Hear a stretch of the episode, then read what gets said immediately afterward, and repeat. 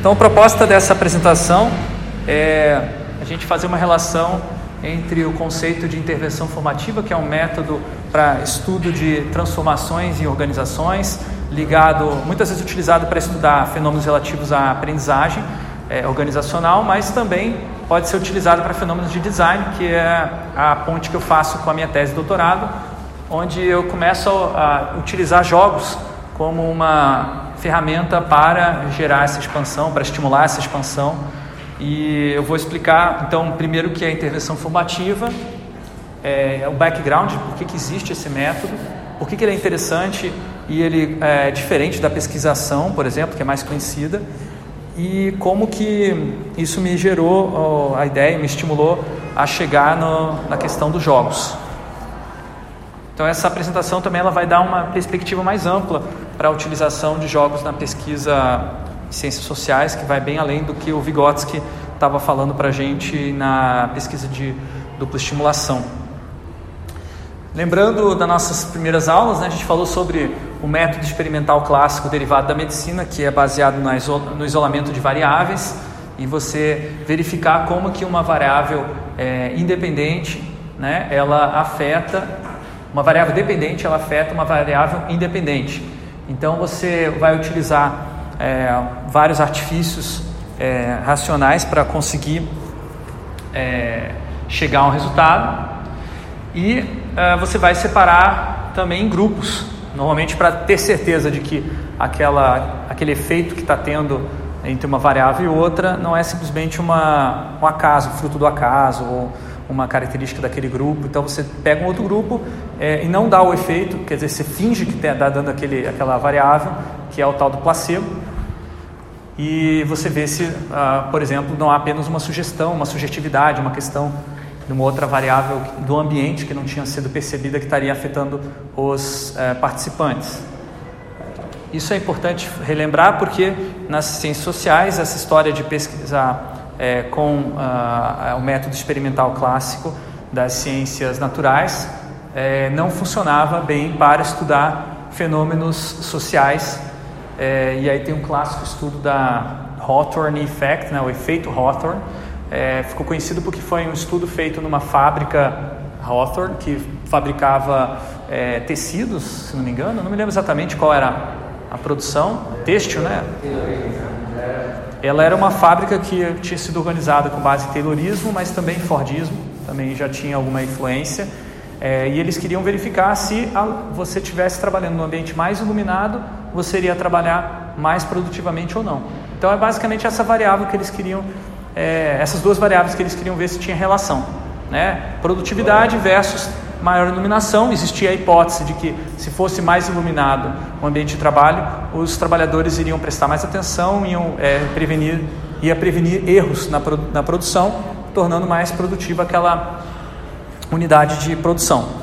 E aí eles fizeram um experimento com a fábrica, né, organizaram a, a, a, a fábrica para ter pessoas mensurando quanto que estava sendo produzido em dois turnos diferentes, eu acho que era manhã e noite, alguma coisa assim, horários diferentes. Fizeram todas os, ah, as é, precauções de aleatoriedade para não ter ah, uma é, uma falha metodológica e o resultado foi que em, nos dois casos, tanto quando tinha mais luz quanto quando tinha menos luz, os trabalhadores aumentaram a produtividade em relação ao que eles trabalhavam antes sem essa intervenção. Tinha alguém observando? Quando alguém começou a observar, né, ah, eles concluíram, né, os pesquisadores concluíram que por fato de você estar com a expectativa de ser observado por um experimento, você começa a trabalhar melhor porque você não tem certeza, não confia que esses experimentadores são simplesmente cientistas e que isso não vai afetar na sua é, condição de trabalho, ou seja, que você não vai ser demitido porque você está com uma produtividade baixa. E esse experimento ele causou um, impacto gigantesco nas ciências sociais porque ele mostrou que ah, quando você vai estudar é, fenômenos sociais, a presença dos pesquisadores, mesmo que ela não seja corporificada, ou seja, aqui os pesquisadores não estavam necessariamente aparecendo lá todo dia, ainda assim vai afetar o comportamento das pessoas e que, é, refletindo sobre esse experimento, os pesquisadores mostram que é, essa questão da produtividade não era causada por um único fator como a iluminação.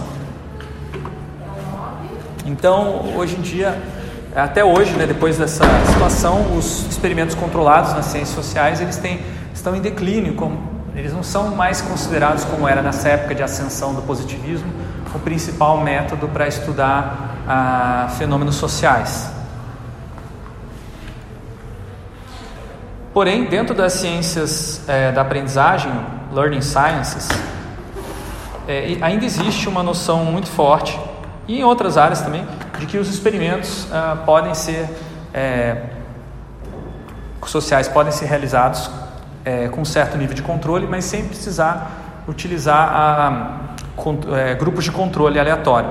Você compensa a falta de um grupo de controle aleatório se você fizer experimentos sucessivos ou iterativos, e a cada vez você vai melhorando alguma coisa. Então continua mantendo a epistemologia positivista, mas você transforma isso, mistura com alguns elementos do pragmatismo, em que você é, sabe que algumas coisas não vão ser, que vão ter, vão ter efeitos Hawthorne, mas esses efeitos Hawthorne são ótimos. Que vem o efeito Hawthorne. Se o aluno aprender simplesmente porque ele acha que está sendo vigiado, não tem problema não, isso é bom.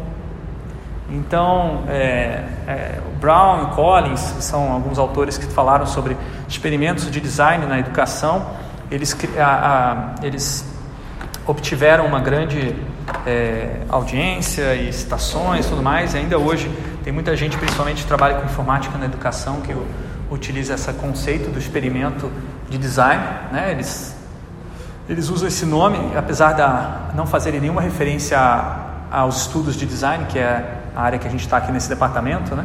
O design aqui não é o design desse departamento, é o design mais amplo que envolve é, qualquer criação de algum artefato. Né? E aí eles é, pensam da seguinte maneira: você tem um input de informações, é, você faz um estudo prévio, você cria um ambiente de, de aprendizagem que é, vai poder testar uma teoria, um conceito, que vai ter uma aplicabilidade prática e você vê um resultado de você mensura um resultado de aprendizagem, ou seja, você cria um ambiente, vê se os alunos aprendem e você é, diz, olha, esse experimento os estudantes aprenderam 50% do que foi passado. Aí você fala, tá, mas isso é bom ou isso é ruim? Não, dá para saber com um experimento só. Você dá para fazer com um segundo experimento. No segundo experimento você percebe que os estudantes agora aprenderam 80%. O que, que você mudou? Ah, eu mudei é, um pouquinho, eu usei multimídia, usei vídeos para explicar o assunto da aula, então os estudantes aprenderam mais. Eu não posso garantir que o vídeo foi a de grande diferença, mas eu tenho uma certa heurística que é suficiente para um professor testar em micro experimentos é, esse tipo de coisa. Então a abordagem do experimento de design não é que você vai toda vez fazer igual ao experimento documentado no né, o resultado. Ah, se o cara usou vídeo, eu vou usar vídeo também. A ideia do experimento de design é que você faça seus próprios experimentos, seguindo mais ou menos esse processo e acumulando heurísticas a partir desses experimentos. Isso aqui se aproxima bastante, curiosamente, da maneira como a área de design também faz experimentos. Tá? Você não vai ver grupos de controle, você não vai ver é, aleatoriedade né, na seleção das pessoas porque os experimentos de design, eh, tanto na área de educação quanto na área do design mesmo, eles têm essa preocupação de que eles sejam situados também. Isso aqui pode ser considerado um experimento situado, porém, é, o experimento situado, daí o, o, termo técnico, né, experimento situado, se refere mais a um tipo de experimento que está consciente da situação, muito mais é, do que esse tipo de experimento aqui. Tá? Veja que o, a situação entra como input, como uma informação. No experimento situado que a gente usou naquele artigo do, sobre o, o Lego ML, ele significava que a, as questões que deveriam entrar dentro do experimento fossem partissem dos participantes, quer dizer, da situação. Então não é uma questão de input. Né? O experimento, ele, ele na verdade é uma coisa que acontece espontânea na situação. É, eu tenho a sensação que muitas pessoas utilizam o experimento situado mais para justificar uma. De método também, né? De método, né? E fala, é. tipo, parece que não, né? Esse é um experimento situado. E não consegue trazer nada teórico que justifique a necessidade daquilo e simplesmente tenta trazer uma ausência de rigor. Por isso que a gente levou bomba é. naquele artigo. A prototipação, ela, ela foge da, da ideia do experimento, assim, ela não tem, por exemplo, ter um rigor Se a prototipação ela parte apenas do, de requerimentos, que é requisitos, que é o que normalmente acontece, eu concordo, ela não tem muito rigor e ela não vai gerar uma, uma, uma, um conhecimento generalizável. É, você vai simplesmente ver se o protótipo deu certo ou não, mas você só vai ter resultados que são válidos para o protótipo. Agora, o que, que eu consigo generalizar além daquele protótipo? É isso que é o problema da pesquisa orientada a protótipos e é uma coisa bem comum na engenharia de software. Como que é feita a generalização a partir de dados empíricos na teoria da atividade e na intervenção formativa? Teoria ou conceitos. Então, o protótipo ele materializa um conceito, ele materializa uma teoria e ele testa isso. Inclusive, esse tema específico vai ser abordado com mais detalhes na próxima aula, que eu vou falar sobre design games ou game jogos de projetar, que são especi jogos específicos para testar teorias de design. Mas isso é uma outra, um outro assunto.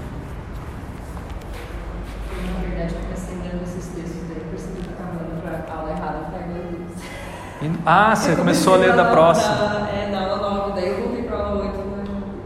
Não, tudo bem. É, eu vou hoje dar uma visão geral desse artigo, até porque ele é bem mais complexo do que os outros que a gente estava lendo anteriormente. Então não há necessidade de vocês terem lido para entender essa aula hoje. Mas a próxima aula vai ser mais importante a leitura. Vamos lá. Então, ao colocar na mão do pesquisador o controle do ambiente de aprendizagem nos experimentos de design, o experimento vai reduz a agência dos participantes. Se a agência é considerada uma coisa irrelevante para a aprendizagem, como em muitas pedagogias é, comportamentalistas, pedagogias conteudistas, né, do tipo eu mensuro quanto o conteúdo foi absorvido, é, não interessa a agência. Na verdade, é melhor que não tenha agência para não ser o aluno ser bagunceiro, né, para o aluno não é, divergir, né, é, para todo mundo ser igual.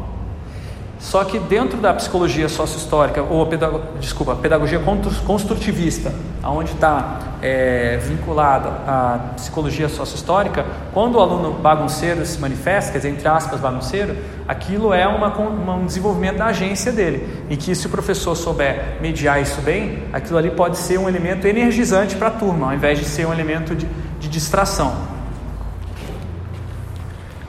Então, como é que você estuda fenômenos relacionados à agência sem reduzir elas metodologicamente? Essa é a pergunta que o Engstrom faz no artigo dele, que eu passei para vocês para essa aula, né? e que é, dispara toda essa discussão sobre é, como é que você desenvolve rigor, método, numa situação em que os participantes eles podem e devem interferir sobre os rumos do experimento. Quando eu li esse artigo aqui, foi ah, me salvou dentro do meu doutorado, porque eu estava dentro de um de, é, departamento de engenharia civil e em parceria com é, departamento de, é, design, de engenharia do design. Então era uma perspectiva bem mais positivista. Eles queriam me empurrar um método de controle de variáveis. E eu não tinha uma alternativa rigorosa. Eu falei de etnografia, eles conheciam a etnografia, mas eles queriam saber como é que eu eu testo variáveis com a etnografia? Como é que eu generalizo a partir de uma etnografia? E eu não sabia responder. É, na verdade, o que eu respondia era não dá, não dá para fazer. E aí ficava uma conversa de maluco, né? Do tipo um querendo uma coisa, outro querendo outra, a gente não chegava no consenso. Quando eu encontrei esse artigo, ele tá, se posiciona entre uma coisa e outra. Tá entre uma, uma, uma psicologia totalmente é, subjetivista e uma psicologia totalmente mecanicista que é uma característica da, da psicologia histórico-cultural, dela estar tá trabalhando com a dialética, trabalhando com o aspecto individual, coletivo, sempre tentando buscar a mediação. Então, é, a gente vai re recapitular o conceito de experimento de dupla estimulação do Vygotsky nesse contexto, né, que foi inspiração para criar a, formação, a intervenção formativa do Engstrom. É, o Vygotsky dizia que você fornece, além do estímulo é, que você está interessado, né, que é uma contradição, que é uma situação extremamente problemática, você fornece um estímulo extra que serve para lidar com o primeiro estímulo, que é um também chamado estímulo ambíguo. Né? O Vygotsky fala estímulo neutro, o Engstrom fala, não, não, o Vygotsky quis dizer ambíguo, porque nenhuma tecnologia é neutra, né? Aí já faz uma leitura de CTS do Vygotsky aí. Apesar de que o Vygotsky, eu concordo que concordaria com o Engstrom, pelas outras leituras dele. E aí o resultado não é um reflexo, né? é uma criação de uma reação ou refração, às vezes eu utilizo essa palavra, né? É, a partir do processo de significação dos dois estímulos. Esse processo traz a subjetividade, que é a experiência do sujeito, mas ele também traz a materialidade do artefato, do objeto externo e do ambiente. Então tem alguns elementos sim é, da psicologia mecanicista e o Vygotsky conversa muito com esse tipo de psicologia no, nos primeiros escritos, mas também tem uma ligação com essa, essa psicologia mais desenvolvimentista, desenvolvimental, não sei como é que traduz bem, que o, o Piaget, por exemplo, vai é, ficar mais conhecido por desenvolver. É, o Vygotsky era amigo do Kurt Lewin, trocou várias figurinhas com ele, que é um psicólogo é, da, da linha, de uma outra linha, mas que tinha essa preocupação é, também de estudar os processos psicológicos na sua gênese e observar desenvolvimento. É, o Kurt Lewin escreveu um artigo que ficou muito famoso sobre a importância da psicologia se preocupar com situações reais do dia a dia e não só ficar fazendo experimentos é, abstratos em laboratório. E ele cria nesse artigo um método ou uma abordagem chamada pesquisação, que ele fala que serve para você aplicar conhecimento científico em problemas sociais relevantes. No caso do artigo que ele propõe isso, é, é, o caso de um psicólogo que ajuda a mediar uma situação de conflito na tomada de decisão de uma associação de moradores em uma cidade. E aí ele ajuda a mediar esses conflitos, que inclusive inclui questões raciais. E aí ele ajuda esse grupo a planejar uma mudança que ele precisa ter, por exemplo, o que eu me lembro é, é que o grupo de negros e brancos não não, se, não estão conseguindo chegar a um acordo para decidir o que vão fazer na comunidade deles e o psicólogo ajuda a mediar isso. E aí ele traz conceitos da academia, que eu, acho que é a ideia de campo, se não me engano, campo psicológico, que depois o Bourdieu vai desenvolver melhor. É, ele traz para essa situação e gera um conhecimento que é tanto prático quanto teórico. O Paulo Freire, ele não vai fazer uma referência direta ao Kurt Lewin, mas muita gente acredita que é um desdobramento do trabalho do Lewin também, é, do Vygotsky, do Dill e de outros que é, reforçaram essa importância de uma é, pesquisa engajada com a, a sociedade, né? É, e aí o, ele vai falar o seguinte, que, o que existe um outro tipo de conhecimento que esses praticantes têm, que as pessoas que estão fora da academia têm, que deve ser valorizado. E que você trazer o pesquisador como sendo uma, uma pessoa mais sabida, né, que vai ter um conhecimento melhor e que vai impor sobre os é, pesquisados, não é uma abordagem muito interessante para a construção de um conhecimento concreto. Ele fala que conhecimento concreto parte daquilo que as pessoas já sabem, elas nunca são uma tábula rasa. Então ele, ele propõe, uma, uma, é, propõe que os participantes da, da pesquisa também definam os rumos dessa pesquisa. No que fica conhecido, ele não usa esse termo, mas o pessoal começa a utilizar como referência de uma vertente de pesquisação participante, ou muitas vezes de maneira é, simplificada, né, pesquisa participante. Tá?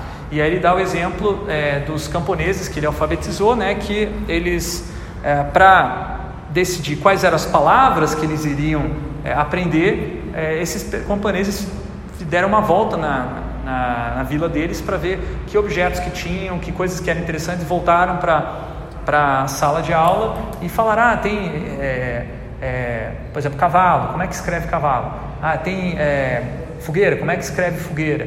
Então é uma maneira de entender, ah, da onde vem o fogo? É uma outra palavra. Então você utiliza a, a experiência concreta da pessoa para é, gerar uma, novos conhecimentos. E você fala, ah, mas isso é que conhecimentos que essas pessoas vão trazer? Muitas vezes conhecimentos que a gente na academia não tem, por exemplo, como é que você é, faz uma fogueira? A gente não sabe, não aprende no, isso na, na, academia, mas essas pessoas sabem fazer isso no campo. Então existe uma troca possível na pesquisa participante que é muito interessante, que tem a ver é, com as experiências concretas. Por isso que essa a pedagogia crítica que vai surgir a partir do trabalho do Paulo Freire é tão é, efetiva para transformar situações. Que ela... Paulo Freire é o mesmo da, modelo de educação brasileira? É o mesmo cidadão? É o mesmo cidadão, apesar de que ele não definiu o modelo de educação brasileiro. Ele discutiu, criticou e foi é, e foi perseguido e continua sendo perseguido. Mas é o mesmo cara. É o mesmo, é o mesmo cara. E é o autor brasileiro, uh, acadêmico brasileiro mais conhecido no mundo, com o maior número de citações. Vale, vale citar. É... eles fizeram um jogo que era para professores, para ficar com professores, daí tinha Paulo Freire, Paulo Freire tinha bigodes, tinha mais uma porção de personagens. Daí no jogo você tinha uma, é, algum problema assim, resolver, tipo, ah, os alunos precisam aprender sobre ditadura, o que, que você vai usar? Você tinha que ver nas suas cartas o que, que você tinha de possibilidades, livros, dinâmicas em grupo, é, multimídia, papapá, você podia ir colocando e no final a ideia é que fosse aplicado com professores que isso gerasse uma discussão entre os professores de como aplicar essas aulas. Assim. Então, que demais! E usava freire, usava bigodes, usava mais um monte de coisa. Ah, se você puder achar essa referência para mim, eu agradeço. Me manda por e-mail, por favor. Eu, inclusive, peguei bigodes. Ah, que legal, você pegou o cartão do Vygotsky. Ai, me manda isso aí, pelo amor de Deus, que eu achei demais. Muito legal. Depois do, do Paulo Freire, mais ou menos na mesma época, né, o Alan Touraine ele vai, é, ele vai é, desenvolver o conceito de intervenção sociológica, que é, digamos assim, uma reação a, a essa é, pesquisa-ação que o, o Lewin desenvolveu na psicologia. Então, na sociologia, os sociólogos começam a ficar bastante é, preocupados que eles estão ficando para trás, né, porque nos anos é, 60, final dos anos 60, teve aqueles movimentos estudantis e toda aquela sociologia de é, mais desengajada, de ficar dentro, do, dentro da universidade, é, começou a ser questionada. O caso clássico foi o caso do, do Adorno, que não sei se vocês já ouviram falar desse autor, mas ele é super conhecido na escola de Frankfurt, um sociólogo que escreveu muitas críticas ao capitalismo, à cultura de massa, à indústria cultural, por exemplo, é um termo que ele cunhou junto com o Horkheimer. É, quando estava em 68, os estudantes ocuparam as universidades e tudo mais, lá em, em Frankfurt não foi diferente. E aí eles resolveram chamar o Adorno para discursar, para fazer uma, para participar do movimento, né, de contracultura e tal. E ele criticou um monte, falou que estava tudo errado e que eles tinham que parar aquela, aquela baderna que tinha. E aí todo mundo ficou, como assim? Você escreve de maneira tão crítica à sociedade e não se junta? E aí ficou de, muito feio assim para a escola de Frankfurt essa é, essa situação, né? Se o Walter Benjamin tivesse vivo naquela época, ele teria se com certeza se oposto a isso, né? Que Walter Benjamin dos autores da, da, da escola de Frankfurt com certeza era o autor mais engajado politicamente. Inclusive o Vygotsky lia Walter Benjamin também, então tinha uma conexão entre esses caras aqui. Mas o Alan Turing, não sei muito sobre a história dele, só sei que, é, refletindo sobre todas essas movimentações, ele vai cunhar o termo intervenção sociológica, né, que ele propõe que o pesquisador é, deve elevar a consciência dos participantes sobre a origem de sua condição social e sobre as possibilidades de transformação. Por exemplo, ele participou de um movimento de greve estudantil lá na França e aí ele ajudou os estudantes a entender ah, as dificuldades do sistema de educação é, francês e as brechas que eles podiam explorar. E aí ele escreveu sobre essa abordagem, que na, na, sociologia na época era uma coisa estranha, hoje em dia é meio que lugar comum esse tipo de intervenção sociológica, mas porque justamente teve esses movimentos anteriores na educação com Paulo Freire e na psicologia com o Kurt Lewin. O Engstrom, ele era estudante mais ou menos nessa época, dos movimentos estudantis no final dos anos 70, ele estava, é, acho que fazendo graduação, se não me engano. Ele participa dos movimentos estudantis e ele estuda a psicologia clássica, estuda um pouco do, do Kurt Lewin até chegar no Vygotsky, daí ele se encanta né, e é, começa a tentar fazer uma aproximação entre a psicologia, a sociologia e a atuação dele no movimento estudantil. Ele é, acaba indo para os Estados Unidos fazer o, o doutorado dele com o Michael Cole, que é um cara que traduzi, ajudou a traduzir as, as, obras, as primeiras obras do Vygotsky para o inglês e que já estava trabalhando com intervenções dentro de escolas, mas não usava esse nome. O Engstrom vai fazer o doutorado com ele, vai escrever a tese de doutorado super impactante, que é o Learning by Expanding, que é, eu já mostrei para vocês, em português traduzido como aprendizagem expansiva. E uh, depois desse livro, é que ele vai fundamentar a ideia de intervenção formativa, né, que vai ser inspirada no, na intervenção sociológica do Alan Touraine e também ah, com novos estudos é, etnográficos que foram feitos dentro de organizações, que acabou se com, ficando conhecido como estudos organizacionais. Isso aqui é uma área de gestão. Tá? Então o Engstrom ele circula por várias áreas, não dá, ele está oficialmente na psicologia, mas ele é, já tem contribuições em várias áreas, por isso que ele diz que ah, o método intervenção formativa e a psicologia histórico-cultural, o chat, né, ele é uma área multidisciplinar ou interdisciplinar, né? Recentemente, bem mais recentemente, ele já ele cria um toolkit para você fazer intervenções formativas, que é o laboratório de mudanças, tá? que serve para trabalhar em empresas e instituições. E aqui está um modelo de negócios do Engstrom, do, na verdade do grupo de pesquisa do Engstrom, o Cradle, que não está publicado em lugar nenhum, é a minha percepção de quem passou três semanas lá. Né? Um, talvez eu tenha, tenha entendido errado, mas eu achei muito interessante né, que enquanto eu estava lá, o telefone do Engstrom tocava a cada 10, 20 minutos, e aí era uma empresa que estava ligando para ele para agendar alguma coisa, resolver alguma questão de um problema de colaboração, um problema de comunicação, um problema de, é, de transformação digital, qualquer que seja. E aí ele pegava e mandava uma equipe dele para ajudar, para facilitar o processo de transformação da, da, organização. Em troca, essa empresa financiava a bolsa de pesquisa desse pesquisador, por exemplo, um doutorando, né?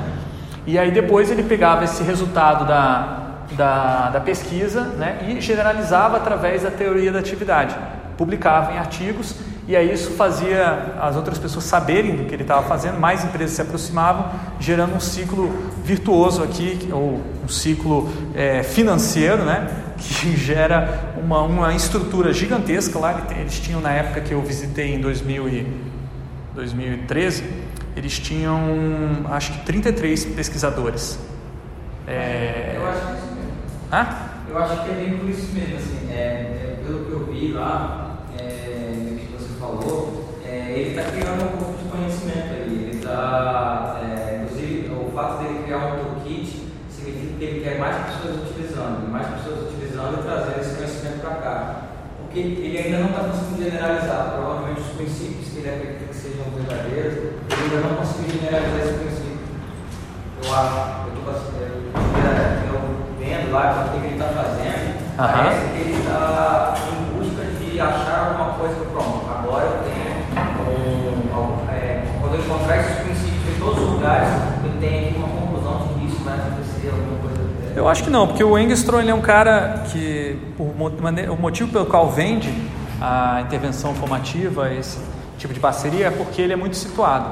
Então ele ouve muito bem o que está acontecendo na, na, na, na empresa é, o, ele não só ouve, como ele promove a escuta através da, das oficinas do, do laboratório de mudanças. O que eu acho que é, pode ser uma crítica que tem a ver com o que você falou é que o que, que avançou em termos teóricos na teoria da atividade depois da tese dele? Muito pouco.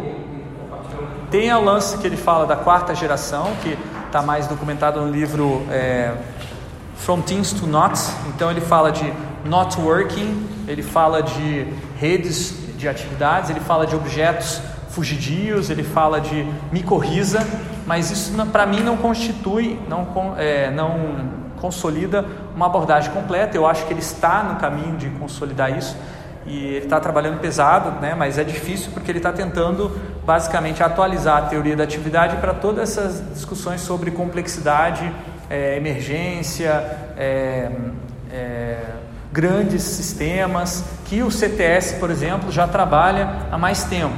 O Engstrom, se você for colocar hoje em termos de é, competição acadêmica, ele está tentando bater no Latour, está tentando ser um outro Latour, sabe? É, inclusive ele contou de algumas situações em que eles pessoalmente se enfrentaram, assim. E, mas não é só ele que tenta bater no Latour, não. Tem mais gente tentando bater, né? Latour é uma praga. Onde é que você vai, tem as, as pessoas, né? Estão citando Latour. Só que todo mundo cita Latour superficialmente, né? É, e às vezes cita Latour para justificar outras coisas que o Latour não quis saber. Só que o Latour é popstar, ele está em, tá em todas, porque afinal de contas ele é maquiavélico, né? No fundo, no fundo, Latour é uma releitura de Maquiavel. E, e aí o Engstrom não, não curte, porque Engstrom é marxista, enfim, os fins não justificam os meios, né? Então, é, essa rixa acontece, né? E o Engstrom volta e meia dá umas alfinetadinhas no Latour, é, mas em termos de popularidade, o Latour está ganhando longe, só que o trabalho do Engstrom, a meu ver, é muito mais consistente que o do Latour. É, o que sai do Engstrom, é, digamos assim, derivado do Engstrom, normalmente tem um cuidado de não corromper a, as propostas epistemológicas originais, algo que é, em em relação à teoria Torrede, é, eu diria que o Latour faz concessões, ou as pessoas que usam Latour fazem concessões. E por isso até que o Latour não é um ator popular no PPGT, que é um lugar tem uma, uma matriz. O quê? Voltou Latour lá? É, ixi. Até dá umas confusões que o pessoal usa, usa a teoria Torrede, aí alguém pergunta, mas qual que é desse ator aqui? E aí, sei lá, é um objeto. Aí a pessoa, não, segundo a teoria Torrede, esse negócio tem agência. Não interessa qual a história daquela agência, esse é o problema, não é histórico a abordagem do Latour. E o Engstrom é bate nessa tecla. né? Exatamente. A agência para o Latour é uma coisa meio que imanente. Né? Uma, se você é, você já tem agência. Para o Engstrom é uma questão de conflito. Você não nasce com a agência, você conquista ela. Você tem que é, ter um conflito e a agência está sempre sendo disputada. Nesse sentido, ele se aproxima mais do, do Foucault, né? que Foucault fala muito disso, da, e também do Giddens, e uma linhagem mais crítica da sociologia. aí. É, por isso que eu curto mais o Engstrom, apesar de eu achar que tem muita coisa interessante no Latour. O Winston, né, né, a, questão da agência dele, pelo que eu entendi, ele focou muito naquela questão do do que estímulo, né? Desafio. Isso. Você enfrentar alguma coisa que conhece até você dominar aquilo. O ser humano é assim, a hora que você dominou aquilo, você vai ter um novo desafio. Para o Engstrom e para o Vygotsky, a agência está relacionada ao desenvolvimento do sujeito. Por isso que a ontogenia é a categoria principal que o Vygotsky trabalha. Mas, no caso do Engstrom, o que ele te- faz, ele tenta trabalhar a agência coletiva. Essa é a novidade, a grande novidade da pesquisa do Engstrom. Como que um grupo de pessoas se junta e junta se torna mais forte. Né? A união faz a força. Como que acontece isso? E aí ele vai, por isso é bom estudar a história da- de tudo isso, porque é um movimento estudantil, né? O Engstrom participou, ele viu os estudantes conseguindo negociar com as, a- os governos, conseguindo mais espaço é, e democratizar as universidades. E ele falou: Poxa, tem que estudar isso. É, mas por isso que eu acho que talvez o trabalho deles seja tão forte dentro das organizações, né? Porque se você for ver bem, a grande dificuldade das empresas é fazer as pessoas trabalharem juntas, É. fazer o resultado. Isso é o grande desafio das empresas. Própria administração, a escola da administração, que você tinha falado, já passou várias escolas da administração que tentaram resolver esse problema. Geograficamente também tem um, é, uma coisa que é importante para falar, que não está nos slides, mas que é anedota, interessante. A Finlândia, a Finlândia estava do lado da União Soviética, tinha borda com a União Soviética e sempre teve o risco de ser invadida pela União Soviética, assim como todos os outros países ali ao redor. Mas, do ponto de vista cultural, eh, tinha muita coisa em comum entre a União, a União Soviética, a Rússia e a Finlândia, até mais do que a Finlândia, por exemplo, em comparar com a Alemanha. Né? Então, eles tinham maior afinidade. Só que eles queriam, quiseram ser capitalistas e mantiveram isso. Então, o Engels está lá, nesse meio do caminho. Só que curioso, um finlandês se interessar por uma psicologia russa, que é a do Vygotsky, que surgiu dentro da União Soviética. Então veja, é uma contradição que ele nu- nunca vi ele discutir. É, mas eu fui lá cutucar ele. né? Eu falei, é, mas seu Engstrom, e o Marx, né? Cadê o Marx na sua obra? E é, daí ele falou assim, não, mas o Marx ele era um cara, um sujeito super dinâmico. Ele sempre mudou as, as ideias dele. O Marx já morreu há muito tempo. é, o marxismo continua se desenvolvendo. Eu não vejo uma, um problema da gente também não ficar preso no que o Marx falou, né? Ou nos primeiros marxistas. O que, posição esta que eu concordo. Só que daí eu peguei e desenvolvi a, segun- a seguinte provocação. Beleza, se você é marxista, está comprometido com a mudança da sociedade. Mas qual é o seu programa de mudança? Qual o conteúdo da mudança que você quer colocar? Porque do Marx eu entendo qual é. Ele sonha com o comunismo, não conseguiu definir muito bem, porque, enfim, não tinha muita base para dizer. Mas e agora que a gente está nessa situação agora? Que, que, que mudança que você quer promover nas, nas, nas organizações ou na sociedade de modo geral? Aí o homem ficou vermelho. Não, mas ele respondeu. Ele poderia ter dito como é os trabalhos de pesquisa hoje que são assim, destinados a fundar o cara não esse pedaço. Então, mas aí que tá. é- Ele falou o seguinte: olha, é, na minha perspectiva, o que eu gostaria de contribuir é para uma sociedade onde as pessoas tenham mais agência, mais capacidade de agir por conta própria e não simplesmente serem é, vítimas de uma estrutura hierárquica e aí independente do Estado, né? Porque a questão dos marxistas tradicionais é a relação do Estado. Eu acho que a gente tem que discutir isso dentro do capitalismo também. Não adianta só quebrar com o capitalismo. Ele é. É, com certeza. Engels é bem estruturalista. Eu acho que ele, ele não cita Althusser, mas eu vejo o trabalho dele com algumas similaridades. É,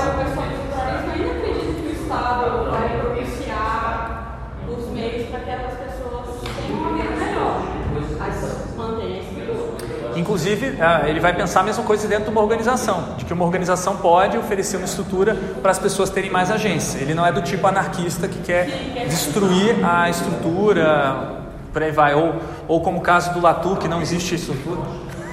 É. É, pro Latour não tem estrutura, né? Não tem nada, mas tudo tem agência. Até as coisas. Essa é a Eu acho que você respondeu a, pergunta que você fez pro Não, para mim respondeu, só que ele não escreveu isso aí. Porque teoricamente, se todo mundo tiver capacidade, se todo mundo tiver agência sobre os problemas da sociedade, é, a tendência é que todos realmente estejam em igualdade. Né? É você trazer uma igualdade. E no fim das contas, todas essas teorias que, no ideal, elas buscam a igualdade.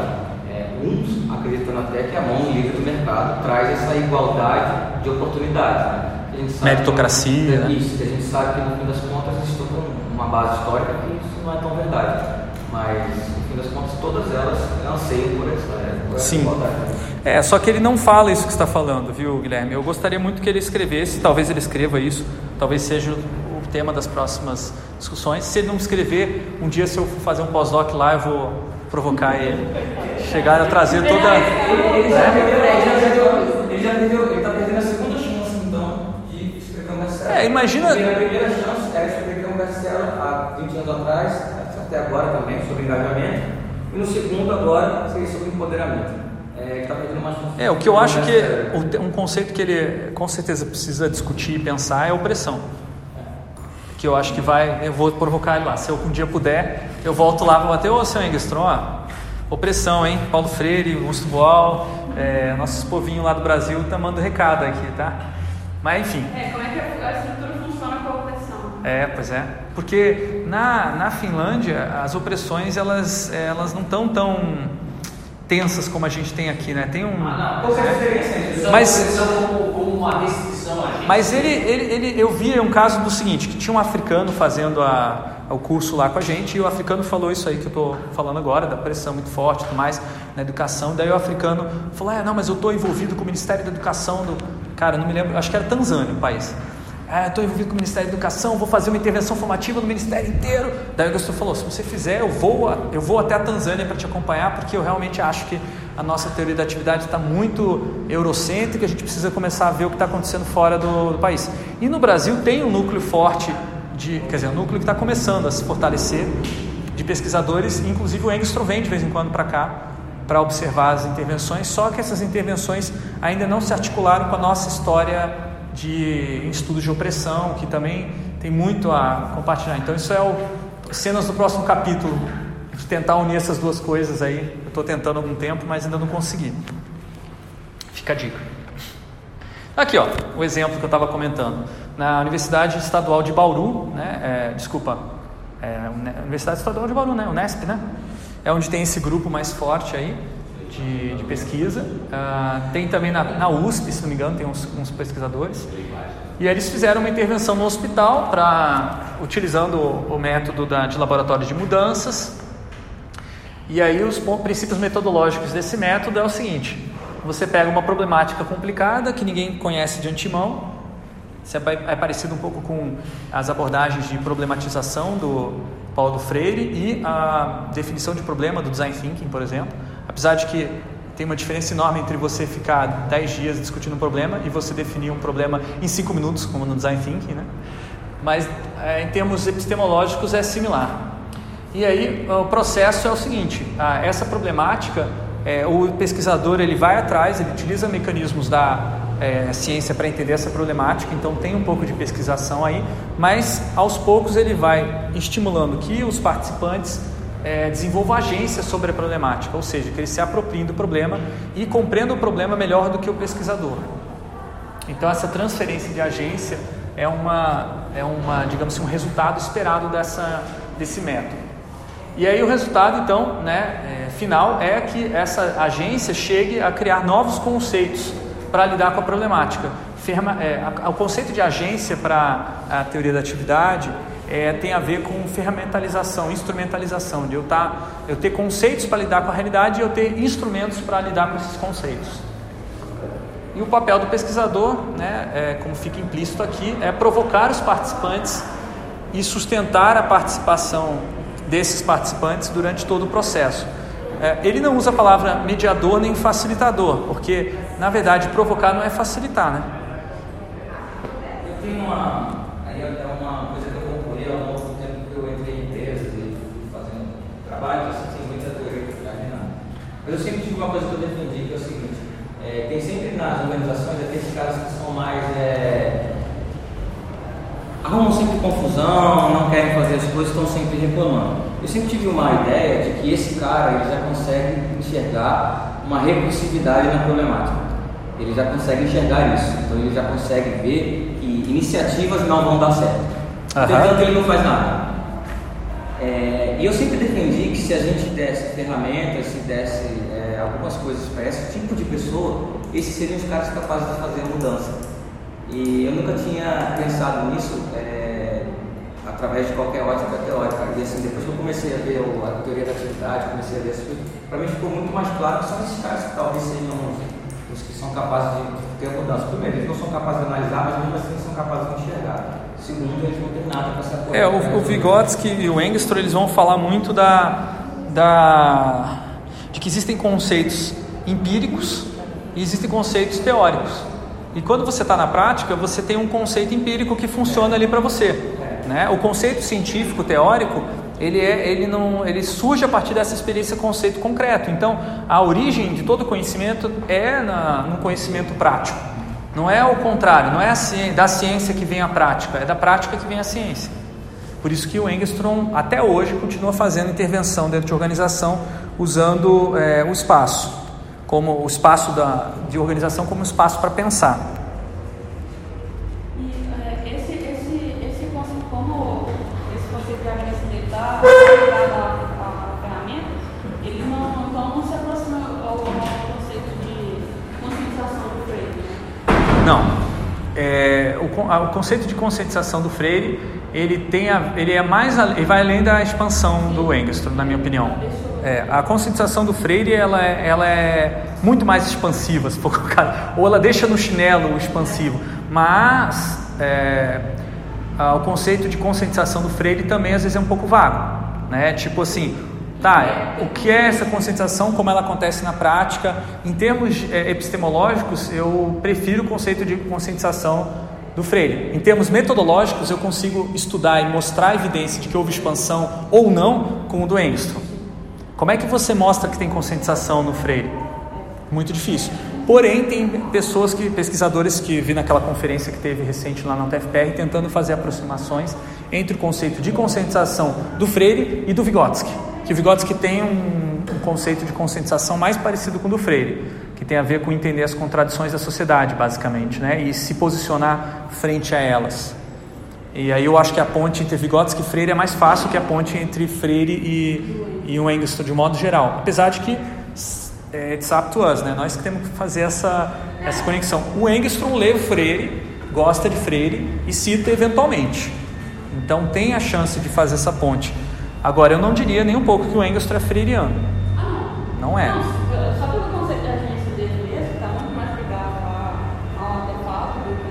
É, porque falta opressão. Acho que o, o lance do Engstrom é diferenciar opressão e contradição. Eu já comecei a rabiscar esses, essas coisas, até pela minha vivência com esses dois tipos de, de teorias, mas é, é, eu estou usando a, a, atualmente, na minha concepção de ponte, é que a opressão é a contradição vivida na pele.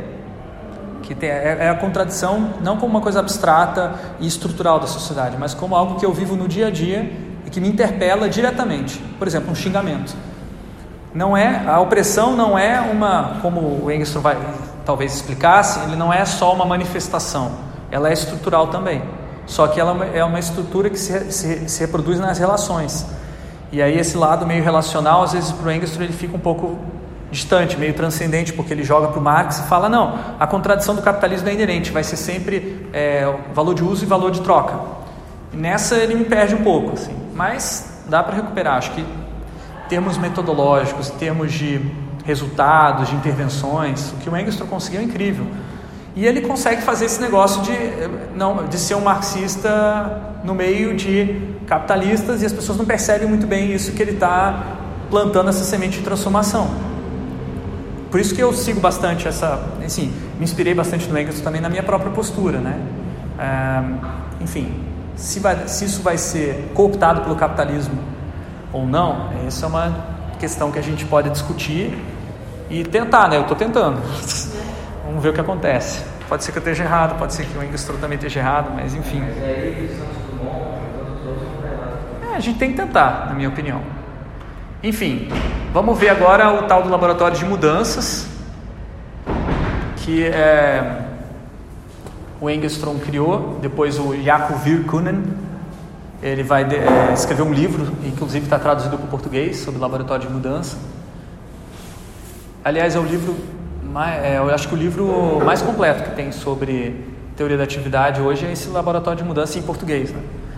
É, então é o seguinte, você vai é, estruturar aquele conceito de, ou operacionalizar o conceito de dupla estimulação da seguinte maneira: você vai estudar etnograficamente a organização antes de fazer um workshop. Aí, nesse workshop, você vai chamar de laboratório de mudança, você vai apresentar os resultados da pesquisa etnográfica, que é o chamado material de espelho. Você mostra num slide, é, num projetor de slides, é, vídeos, é, fotos do, do, ambiente de trabalho e das dificuldades que as pessoas estão tendo. O foco é mostrar situações de encrenca. Aí depois você vai trazer modelos e visões é, sobre conflitos, teorias que ajudem a fazer sentido desse material e teorizar, e levar um pouco a compreensão de por que está acontecendo aquilo ali. Aquilo ali é o sintoma, aquilo, aquilo aqui seria a causal dinâmica do Vygotsky é, por exemplo, os problemas são sistêmicos, eles não acontecem de maneira isolada. E a partir dessa enfrentamento, da entender o que está acontecendo, começar a pensar no presente atual, o passado e o futuro dessa atividade. E aí podem surgir outros, outras ferramentas que não são os modelos teóricos da teoria da atividade para é, entender melhor como é que pode mudar essa atividade. O que costuma aparecer são é, cronogramas, é, é, visualizações, é, planos é, e outras ferramentas de apoio para entender complexidade.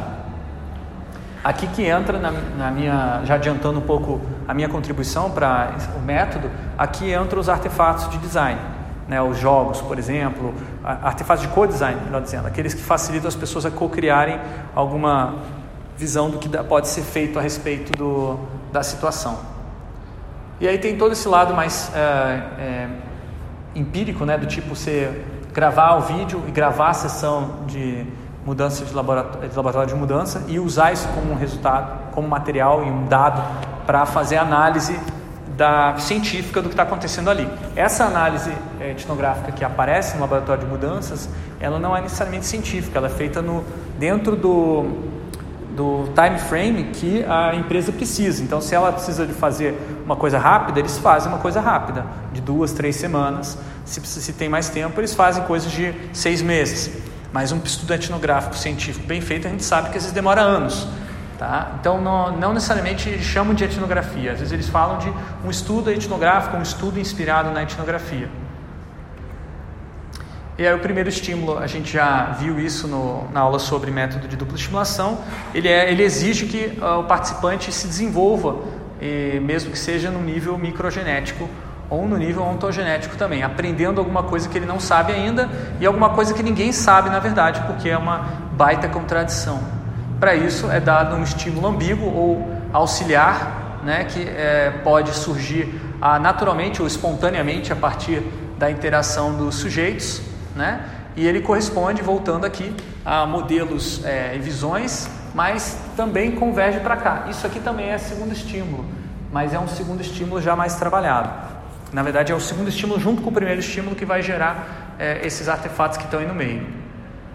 Então, é, tem um caso do artigo do Hospital de Olu, que ele descreve nesse, né, quando ele vai explicar o que é intervenção formativa, como exemplo clássico. Né? Então, eles fizeram o laboratório de mudanças E aí, o primeiro estímulo lá são vídeos dos profissionais falando sobre a falta de recursos humanos no hospital, lista de espera longa e outros problemas. O segundo estímulo que surge na reunião é um organograma para decidir sobre a estrutura hierárquica do hospital. A mediação, é, ou seja, o processo de, né, o que está no meio ali, né, é dividir a unidade cirúrgica em subunidades com a participação de todos. Ou seja, uma reestruturação organizacional acontece aqui dentro desse laboratório. E aí a reação, né, o resultado que sai disso aqui, a mudança, de fato, é que as pessoas se comprometem a ter responsabilidade compartilhada, apesar de dividir as tarefas. E aqui tem um diagrama que ele mostra, uma imagem né, que ele mostra no artigo, é, como que um problema é, complexo que ninguém sabe é, de onde vem, né, que fica travado, não sabe como resolver, tem algumas complicações, né, é, no nível de, se você ficar só nesse nível de é, entender, a, acho que isso aqui é chamado de, de camada de agência, né, a camada onde você pode diretamente agir sobre, é, você vai só ver problemas de implementação, de mudança, você não vai ver a possibilidade de fazer diferente. Por isso que ele fala que é importante na, no laboratório de mudança ter outras camadas, outros níveis de abstração, agora, ou níveis de concretude, talvez. Daí isso a gente tem que pensar melhor, é, porque na teoria do, do, do que o Engström vai utilizar, você ah, ascende do abstrato para o concreto. Então, essa noção de problemas aqui não é concreta, ela é abstrata, porque ninguém sabe de onde ela vem. O conhecimento concreto tem a ver com as origens, tem a ver com a história. Então, lá em cima é onde está o mais concreto. E o que é mais concreto senão a possibilidade de mudar e transformar aquela atividade é, efetivamente? E isso é o conceito que surge a partir da, do encontro desses dois estímulos que mediam essa, essa, esses problemas da prática. Então, existe uma teorização empírica aqui né? É, isso é muito curioso, que o que o Ingerson está falando é que os praticantes estão no laboratório de mudança teorizando sobre a atividade deles e utilizando essas teorias é, mais espontâneas como ferramentas para mudar a atividade deles. Então, quando alguém, por exemplo, cria um conceito, como no caso do projeto da Copel Mais, lá o como é o nome do personagem inovador da Copel? O Dionísio. Tá no meio de um workshop, uma intervenção formativa que a gente fez, um, os caras do papel ouviram falar sobre é, a questão da é, subversão, a necessidade de ter pessoas que são inveteradas para promover a inovação da organização. Alguém falou, ah, é o senhor Dionísio. Aí começou a criar uma história do Dionísio, isso, o Dionísio, aquilo, e não se. E não existia o tal do Dionísio, a gente até achou que existisse. É. E esse Dionísio virou um, um ícone do projeto, que não foi publicamente utilizado, mas dentro da equipe, toda hora as pessoas falavam: queremos encontrar os Dionísios da Copel, unir os Dionísios para que a gente possa ter uma disseminação de práticas de inovação. E aí isso é, isso pode ser considerado um conceito é, empírico, né, uma teorização empírica que surgiu ali dentro dos próprios praticantes. Aliás, anota aí para a gente escrever no artigo e que eles utilizaram para eles utilizaram para reagir sobre as contradições da, da organização. É diferente da gente que somos pesquisadores e que vamos falar de agentes subversivos, né? que é uma teoria de, de inovação.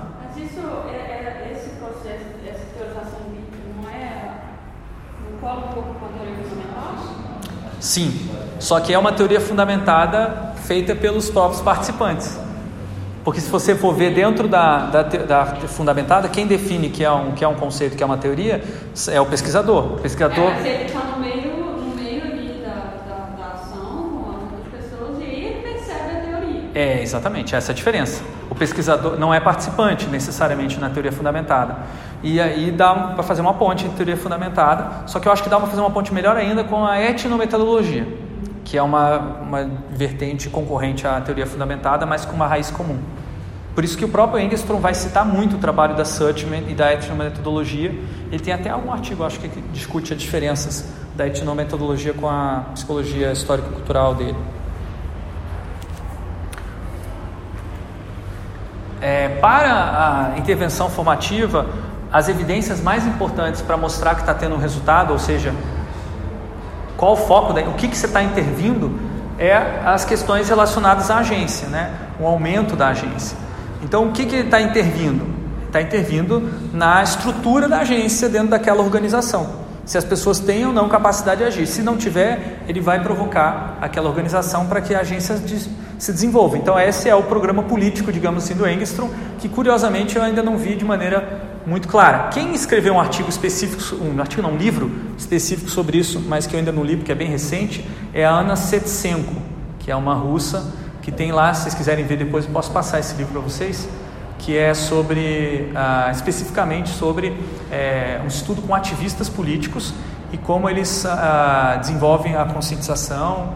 É, vai fazer, eu acho que até uma menção ao Freire, mas é vigotskiano. E ela vai trabalhar com essa questão da agência transformativa, transformadora. Não sei como é que a gente pode traduzir melhor isso.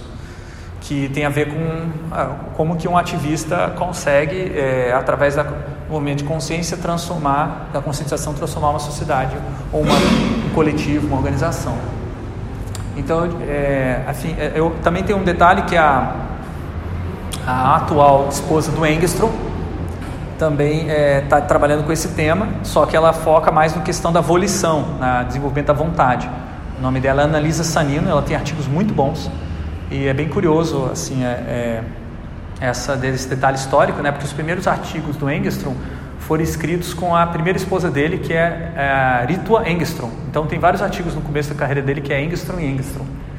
Aí depois no meio do caminho, é, não sei os detalhes, mas enfim, ele conhece e analisa Sanino e daí começa a aparecer um monte de artigo Sanino e Engstrom, Sanino e. E ela participou das suas atividades, um amor de pessoa, né? E achei muito curioso assim.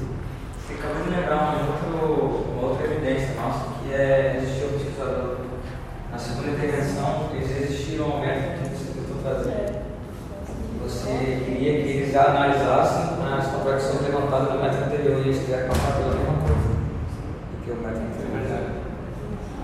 É, não lembro exatamente não. Eles queriam até comentar. Os gerentes não fizeram. Eles não queriam assumir o que os caras, os ordinários fizeram, eles queriam fazer a lei. Eles queriam, queriam fazer a lei não fizemos. Fizemos a mesma Repetiu o experimento. Repetiu o experimento. Ó, interessante. Legal, depois a gente tem que escrever sobre isso, meus caros.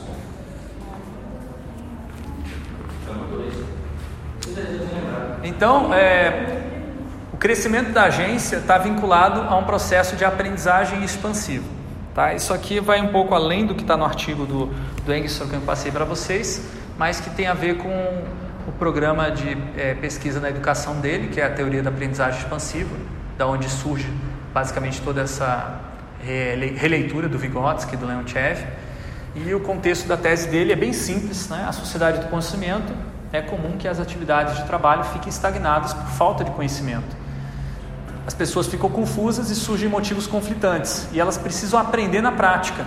Então teve, tinha toda uma discussão nos anos 80 sobre a importância da aprendizagem na prática. Vai ter a tese da é, Levi e Wenger, né, que escreve sobre comunidades de prática. A tese, não me lembro do nome, acho que é a aprendizagem situada. Não, não é tese, é um, é um livro. Esse livro foi impact, super impactante o Engstrom é, conhecia Levi e trocava ideias com Wenger também e fez parte desse movimento. Teve outros autores também nessa época que discutiram o assunto. A tese do Engstrom não é tão conhecida naquela época, não, não articulou tão bem naquela época, mas acabou articulando um outro programa bem mais amplo que não envolvia só a aprendizagem, mas envolvia a transformação das organizações. Que na época da tese dele ele não deixa isso tão claro. E vai ficar mais claro quando ele vai começar a falar de intervenção formativa, laboratório de mudança e tudo mais. O conflito ele vai atingir o auge no double bind, que é uma, uma tensão paralisante. Se correr o bicho pega, se ficar o bicho come. O que, que eu faço? Não sei. Não sei significa o quê? Falta-me conhecimento para saber o que fazer. Então, para sair do double bind, precisa ter um novo motivo e, consequentemente, a expansão do conhecimento. O double bind é um conceito que vem do Gregory Bateson, não é do Vygotsky, é bem curioso que ele mete no meio o Bateson, que tem uma outra epistemologia da cibernética e tudo mais, mas que funciona muito bem aqui. Ele pegou um pedaço só do Bateson, ele não trouxe o resto. É que o Bateson também tem uma teoria de aprendizagem, que é o aprendizagem 1, aprendizagem 2, que é muito utilizada dentro da, da é, aprendizagem organizacional. Por exemplo, vai dar origem ao trabalho do, do Sean e do. Qual outro cara que trabalha? A Cris Arguires. Lembra do Cris Arguires? O, é, o modo, modo 1, modo 2 de aprendizagem. A origem disso aí é o Bateson. E o Engstrom vai beber na fonte deles, que é o Bateson. Só que ele só pega esse conceito mais ou menos de é, double bind e para ele o, a aprendizagem expansiva é uma, uma leitura mais expandida do Learning Tool, né, o modo de aprendizagem 2, que de maneira bem simplificada, na, na cibernética você tem sempre a ideia de loops, né, de ciclos. O primeiro ciclo você entende ah, ah, o seu problema imediato, no segundo ciclo você vai entender o seu problema dentro de um ecossistema, dentro de uma perspectiva mais ampla. Mas o que o Alquim está de interessante, apesar de não ser tão profundo, é a aplicabilidade. Isso é muito bom. Mas você vê na, na própria na indústria, um monte de coisa, como que eles, ao, ao colocar em ciclos e ao quebrar em ciclos em pequenos pedaços, como que ajuda a gente a mensurar as coisas. Né? Apesar de muitas vezes não ter sentido, né? Você vê esses colis de. É, o que o Egestrom vai dizer é que o, o, o, o Bateson e o Aquiles, eles acertaram na identificação do problema, só não, não conseguiram entender como é que sai dele. Por isso que ele fala que o ciclo expansivo seria equivalente ao Learning Tree, né? o nível 3, que é o nível 3 você não está só é, olhando e aprendendo sobre o ambiente atual, você está criando um novo ambiente, você está imaginando uma coisa nova. E aí é, é, o que ele fala de learning what's not yet there, ou aprender o que não está lá ainda. É isso aí, porque eles criam ciclos exatamente para coisas que eles já aprenderam. E para isso no design, no design é muito louco, porque o design ele é justamente essa uma prática profissional que está interessada em a, criar coisas que não estão lá ainda, né? Que tem a ver também com a inovação e por isso que eu me interesso tanto pela teoria do Engels. Ele tem um aspecto que às vezes é com comentado como sendo criativo. O Engelston não usa essa palavra, mas existe uma, um, uma, um rótulo assim que é atribuído ao trabalho dele sendo criativo. E aqui tem uma peça, um, modelo que o Engstrom desenvolveu, que é pouco conhecido, as pessoas conhecem mais o tal do triângulo, por isso nem vou mostrar o triângulo para vocês. Vou mostrar esse, que ele é muito mais interessante para entender processos de mudança. O triângulo ele é uma espécie de é, tirou uma foto de uma atividade Aqui não, aqui você vê a atividade sendo transformada. Então, é, você tem um, aqui uma espécie de um, um princípio, é, um princípio ontológico da mudança numa atividade que ela vai surgir de uma necessidade. Existe necessidade de transformar a atividade por pressões externas e internas, contradições, né? E essas contradições elas começam a ser sentidas a partir do double bind. Double bind também dá para a gente fazer uma ponte bem interessante com opressão, tá? com a ideia de, de opressão fazer a gente é, estar se censurando antes de ter a interação, né? de você estar tá previamente já sentindo que vai ter, vai ter uma. Você vai ter uma. Né? E você ficar petrificado, né? Isso, double bind tem essa característica de ser uma, uma contradição sentida no corpo, sentida na pele. Até por isso que eu acho que a gente tem que rever, porque é difícil traduzir para o português dupla amarração seria a tradução, mas não faria sentido aqui. É um conflito de motivos muito forte que surge de uma contradição. Aí o que, que as pessoas fazem? Elas tentam criar um novo motivo e modelam uma maneira desse motivo ser materializado, ser espalhado dentro da organização através de ferramentas. Essas ferramentas são aplicadas no resto da atividade e enfrentam resistência. Às vezes pode acontecer de o ciclo parar nessa fase, é bem comum de negar a nova, a nova ferramenta e aí não acontece a expansão. Se a, essa nova ferramenta que traz um novo motivo for disseminada, aí pode ser que a atividade expanda e você tenha uma atividade culturalmente mais avançada. Esse livro que você mencionou, do Iago, Neymar, ele, ele mensura as ferramentas. Como que a, as, as, os minutes meeting, né, as atas de reuniões, como que um quadro que eles colocaram lá e começou a ser utilizado, como que as pessoas internalizaram aquilo para continuar fazendo aquela atividade de tentar continuar resolvendo aquele problema, que não era uma solução simples. Né? Então ele foi embora e aquelas coisas continuaram. É, e tem uma outra coisa, não, não é uma atividade, uma ferramenta só, em geral são não, várias. Foi, foi, foi. É, e as ferramentas se modificam. Então tem esse ciclo também continua. Às vezes você tem vários ciclos é, de é, expansão, mas às vezes você tem ciclos também de redução ou contração ou é, perda do objeto, quebra do objeto. Daí eles vão usar vários termos, mas é basicamente uma situação em que é, essa fase aqui tem uma quebra aqui, aqui, aqui ou aqui no ciclo. É, com certeza. Aqui tem, eu vou dar um exemplo de expansão da minha infância, que eu re, re, relembrei quando estava lendo isso aqui. É, eu tinha que ir para a escola, achava um saco para a escola junto com meus irmãos e lá pelas tantas inventei uma brincadeira que a gente brincou por muitos anos e eu ainda não consigo me livrar dela quando eu estou andando na rua. Eu imagino ela muito facilmente, que é lasers que saem das arestas da, de qualquer objeto retangular numa, numa rua. Então você tem que pular o laser. Essa história começou quando os, é, as calçadas curitibanas foram trocadas. Antigamente as calçadas curitibanas elas usavam é, uma pedra bem é, irregular de xisto, preta.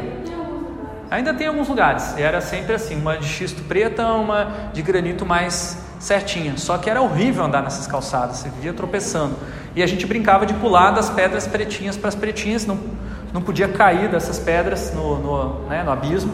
Mas quando eles começaram a substituir, como é que a gente continua, vai brincar na, no caminho para a escola? Aí a gente criou a história do laser.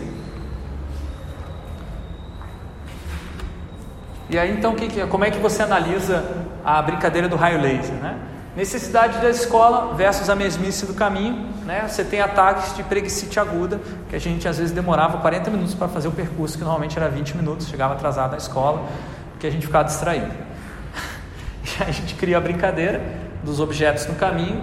É, meus irmãos se juntam, gostam da brincadeira e aí a gente começa, a gente volta a chegar no horário porque é, não estamos indo para a escola, a gente está brincando de se esquivar dos lasers. É claro que se eu não tivesse irmãos, é bem provável que essa brincadeira não fizesse muito sentido, não fosse tão divertida.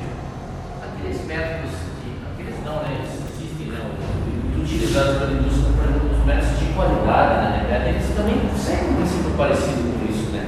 O PDCA, os princípios lá do NEM, eles têm essa questão, só que eles não, não focam tanto nessa perspectiva humana, mais na parte do processo, mas você revisar, fazer, criar, testar, revisar, fazer, criar, melhorar, sempre levar, né? Mas isso é ciclo, é o ciclo 1. Um.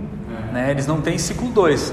Quem tem, talvez às vezes tem ciclo 2 é quem faz um trabalho mais é, de design de organização, inspirado lá no, no Maturana lá. Tem os caras que fazem. Porque é isso que você está falando, na administração isso é antigaço, né? A organização, o... sistemas e métodos. Eles têm uma motivação para fazer algo. E ao fazer algo, há um aprendizado. Sempre que há uma ação de um grupo, de um coletivo, há um aprendizado. E esse aprendizado você vai, é, vai te fazer tomar uma ação. Né? Isso, na própria qualidade uma informação que faz uma aprendizado tomar uma ação. E aí você vai novamente. São as lições aprendidas, só que se é praticado conforme. Mas aqui, ó, Rodolfo, você vai ver no próximo exemplo que vai acontecer um. Eu, no próximo exemplo. Existem paralelos né, das coisas. Tem, tem. Mas ó, compara esse exemplo aqui em que tem um, um ciclo que não é expansivo, tá? Durante meu doutorado, é, teve fases altos e baixos numa época de baixos, assim, na verdade não era só minha, né, dos meus colegas, estavam todos na corda bamba, sem prazo para terminar o doutorado, a gente começou a jogar compulsivamente pebolim na universidade. Então, a cada mais ou menos duas horas de trabalho, a gente parava religiosamente, descia até um andar do centro acadêmico, jogava uma partida de pebolim de 10 minutos, né, ficavam totalmente é, excitados, assim, a gente ficava suando e tal, de repente a gente parava e voltava a escrever os artigos. Isso nessa fase de meio é, desesperante da, da, do doutorado de nós quatro, foi fundamental, a gente conseguiu superar assim, dificuldades psicológicas terríveis, porque a gente tinha essa vantagem de trabalhar no mesmo lugar, de estar trabalhando no mesmo horário e de ter a liberdade de poder sair do escritório a hora que a gente quisesse. Então, é, eu sei que no Brasil, é, eu, eu, vejo assim, quem está fazendo doutorado, né, aqui sofre muito porque não tem essa é, convivência de dia a dia, né, de você ir no mesmo lugar e você encontrar outras pessoas que também estão numa situação complicada como a sua. É muito pesado, né? Não sei se... É, a... Uhum. Não, eu decidi, sei lá, eu e a Mari, nós vamos no mesmo lugar todo dia que eu acho que é um problema hoje é, não, você tem que estar aqui. Ah, sim. Tá não, isso é horrível. E aí, tipo, tá, mas hoje Não, isso aí é horrível, é. é. Aí, e aí, pelo menos assim, pra mim é, então eu não vou lá nunca. Porque se eu fico lá um dia, ah, então você vem a semana toda. Não, não é, não é o meu emprego. É. Lá na Universidade de Twente, eles começaram com essa regra de que tinha que estar lá 40 horas. Nossa. Mas aí a gente meio que foi dando um jeitinho, aqui a colar. Quando eu, tava, quando eu terminei o meu doutorado, a gente já tinha uma rotina de que você ficava lá a hora que você quisesse. Mas os orientadores queriam cobrar a gente, porque oficialmente pela universidade teríamos que estar lá 40 horas. Mas não é produtivo, porque o doutorado é, um, é uma situação, né? Eu estava conversando com o Guilherme outro dia, pô, às vezes você não sabe a hora que você vai ser produtivo. Às vezes você está em casa, está produtivo, é melhor não aproveitar aquele momento. Às vezes você está no trabalho e você não está sendo produtivo, é melhor você ir para casa para de repente aerar a cabeça, porque é um exercício é, é intelectual extremamente cansativo que as outras pessoas que estão em volta não percebem, porque é interno, não é? E aí a gente sofre preconceito. E eu acho que, que, que às vezes é, é, pode, pode ser interessante também é, é, é isso, essa, essa flexibilidade. Não, hoje eu quero ficar lá e tal, e sei lá, e a gente vai discutir se vocês vão todo mundo fazer junto, sabe? Sim. Tem esses momentos, né? Mas a gente ouviu esse ano que a gente pode ter que bater ponto. Ah, é, pode ser que eles momento obriguem, né? Na vida, Ah, é. agora. Mas assim, Acho um absurdo. É, esse é um, é um problema é, legal, né? Capcioso. E a gente vai ficar discutindo e não ter. Vai ser, não vai realmente ficar muito difícil. Mas é um tipo de problema onde você tem realmente um. Está criando aí um, um- uma ligação de confiança, né? Porque no fim das contas, esse tipo de coisa que a gente está falando aqui precisa ser conquistado, né? Até porque tem as experiências prévias desse, dessas pessoas que são. que tiveram. É, só que eu acho que a associação que às vezes o pessoal faz errado, é, não, você estar aqui, você vai produzir mais. Não, estar lá não É, mas eu acho que não é bem isso. E não, não, não existe não significa produção. É, Tem outra coisa, escrever não significa produção também. É, também. Porque você pode estar escrevendo uma coisa muito ruim, né? Tinha um colega lá, né, que era o scanner lá, você tinha um colega lá? Tinha, tinha. Ó, essa história é legal, conta aí, conta aí. Não, não, eu não sei, da sua, você falou que você tinha um cara que era o filho dele, era scanner. O, o legal do é, scanner é que ficava um dia. Esse- esse- O esse- o.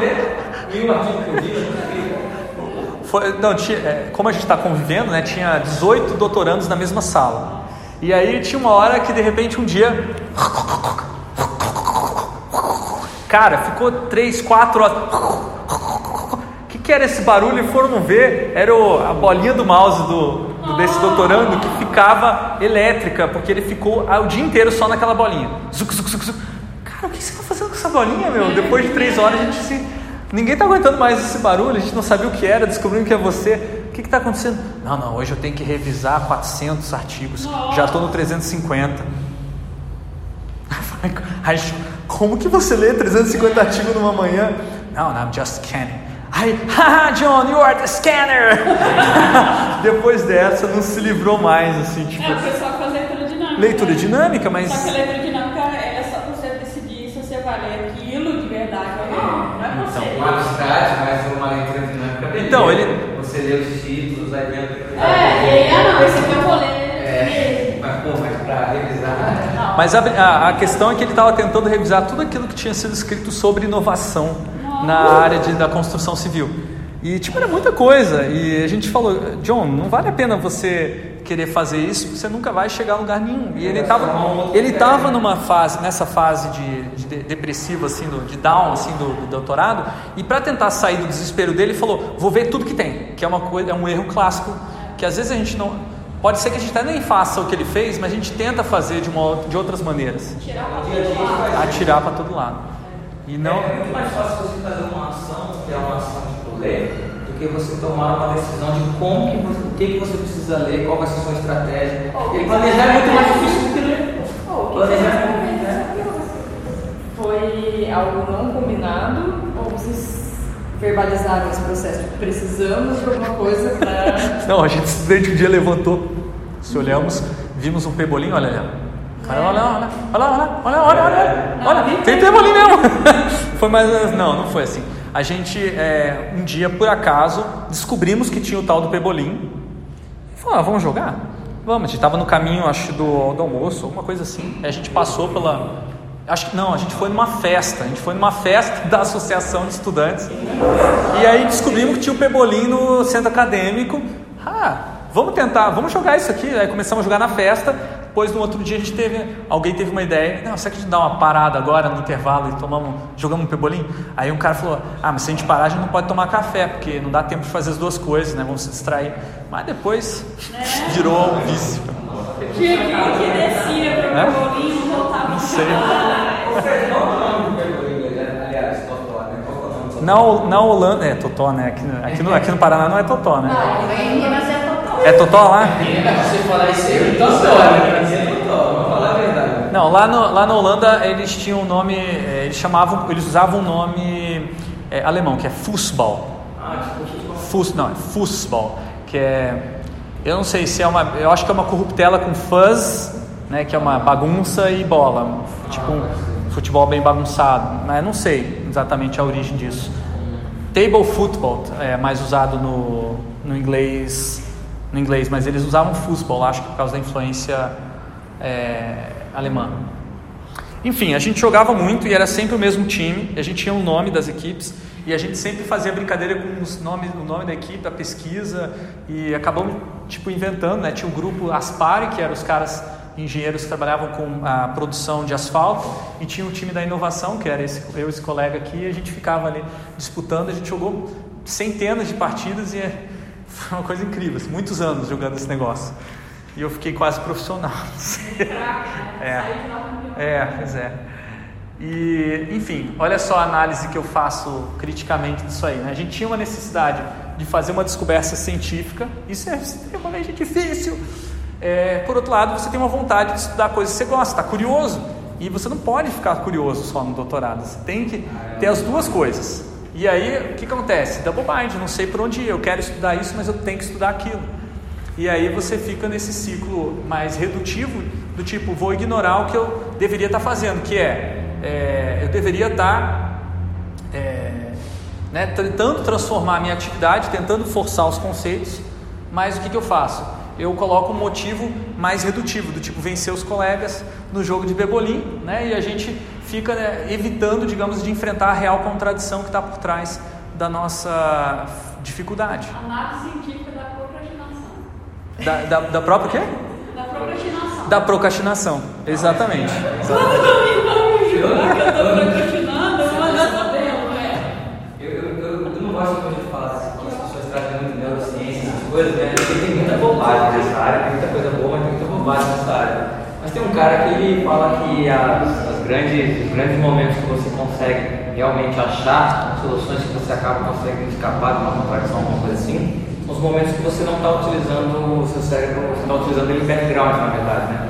Você está fazendo uma atividade é, full e o seu cérebro continua trabalhando em outras coisas, e nessa hora talvez você faz uma relação com alguma coisa e que italiano. Então, é o que a gente imaginava que acontecia quando jogava. Era a desculpa científica que nós dávamos uns para os outros para fazer a pausa. Mas, mas aconteceu alguma coisa? E aí, a- a gente- e. É a adrenalina. A gente fazia isso aqui por causa da adrenalina. A gente ficou viciado na adrenalina.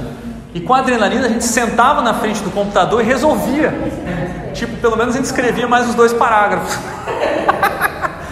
É dose, é dose.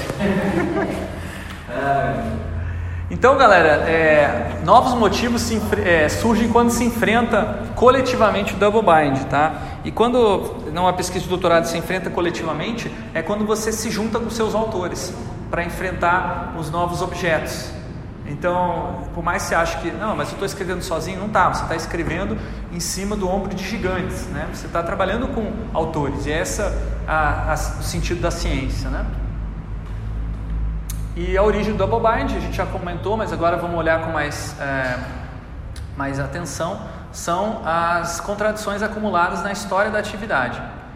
Que é uma contradição. Agora a gente está pulando para uma parte que tem mais a ver com a minha tese de doutorado e a minha leitura de contradições que vai além do Engstrom, que envolve também o Henri Lefebvre, foi uma influência bem forte para mim entender contradição, que é uma tensão acumulada na sociedade, um embate entre duas forças opostas, mas nenhuma dessas forças pode ser eliminada.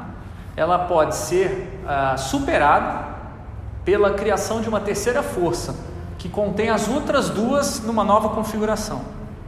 Então a terceira força ela tem um aspecto meio, meio de reprodução do que já tem, só que de um jeito um pouquinho diferente. Esse tipo? Eu não, mas o Lefebvre fala um pouquinho disso. Fala- É, ele fala. É. Você usa a mecânica clássica porque as forças resultantes. É, É, vetor, né? Só que o, o vetor, ele é uma. A terceira força, ela seria uma resultante, né? Não necessariamente, você pode aplicar uma, uma nova força. Uma, existe essas, duas forças aqui, porque o vetor ele é, ele é módulo, direção e, e sentido, né? Então ele vem aqui. Se essas duas estão realmente conflitantes, né, uma uma contra a outra, você adiciona uma outra força, ela vai mudar pelo menos a direção de alguma delas. Ela pode não mudar o seu módulo, nem o seu sentido, mas a direção ela vai mudar. Então no mínimo que vai acontecer, elas vão incidir de forma diferente. É o mínimo que vai acontecer entre elas. Se você consegue fazer uma análise sobre isso, trazer. É, o que o, o, que o, o Engelston, o Engelston não, o Engels vai falar na dialética da natureza, que ele tenta uma aproximação com a física, ele fala o seguinte, toda vez que eu ando, eu estou enfrentando uma contradição entre forças, que é a força do meu corpo para baixo, da gravidade, e a força do chão contra a, o, meu, o, meu, o meu corpo. Se não tivesse a força do chão, eu cairia eternamente. Só que o que ele fala é que quando essas duas forças começam a se desequilibrar, a hora que eu levanto o pé para dar o passo, o que, que acontece? Surge uma terceira força né, que me impulsiona para frente. Então esse desequilíbrio me permite impulsionar para frente. Mas é porque você alterou os. Hã? Isso. Tá. O quê? É, é porque você, você altera o seu centro geométrico e o seu centro de massa. Mas isso não seria uma terceira força?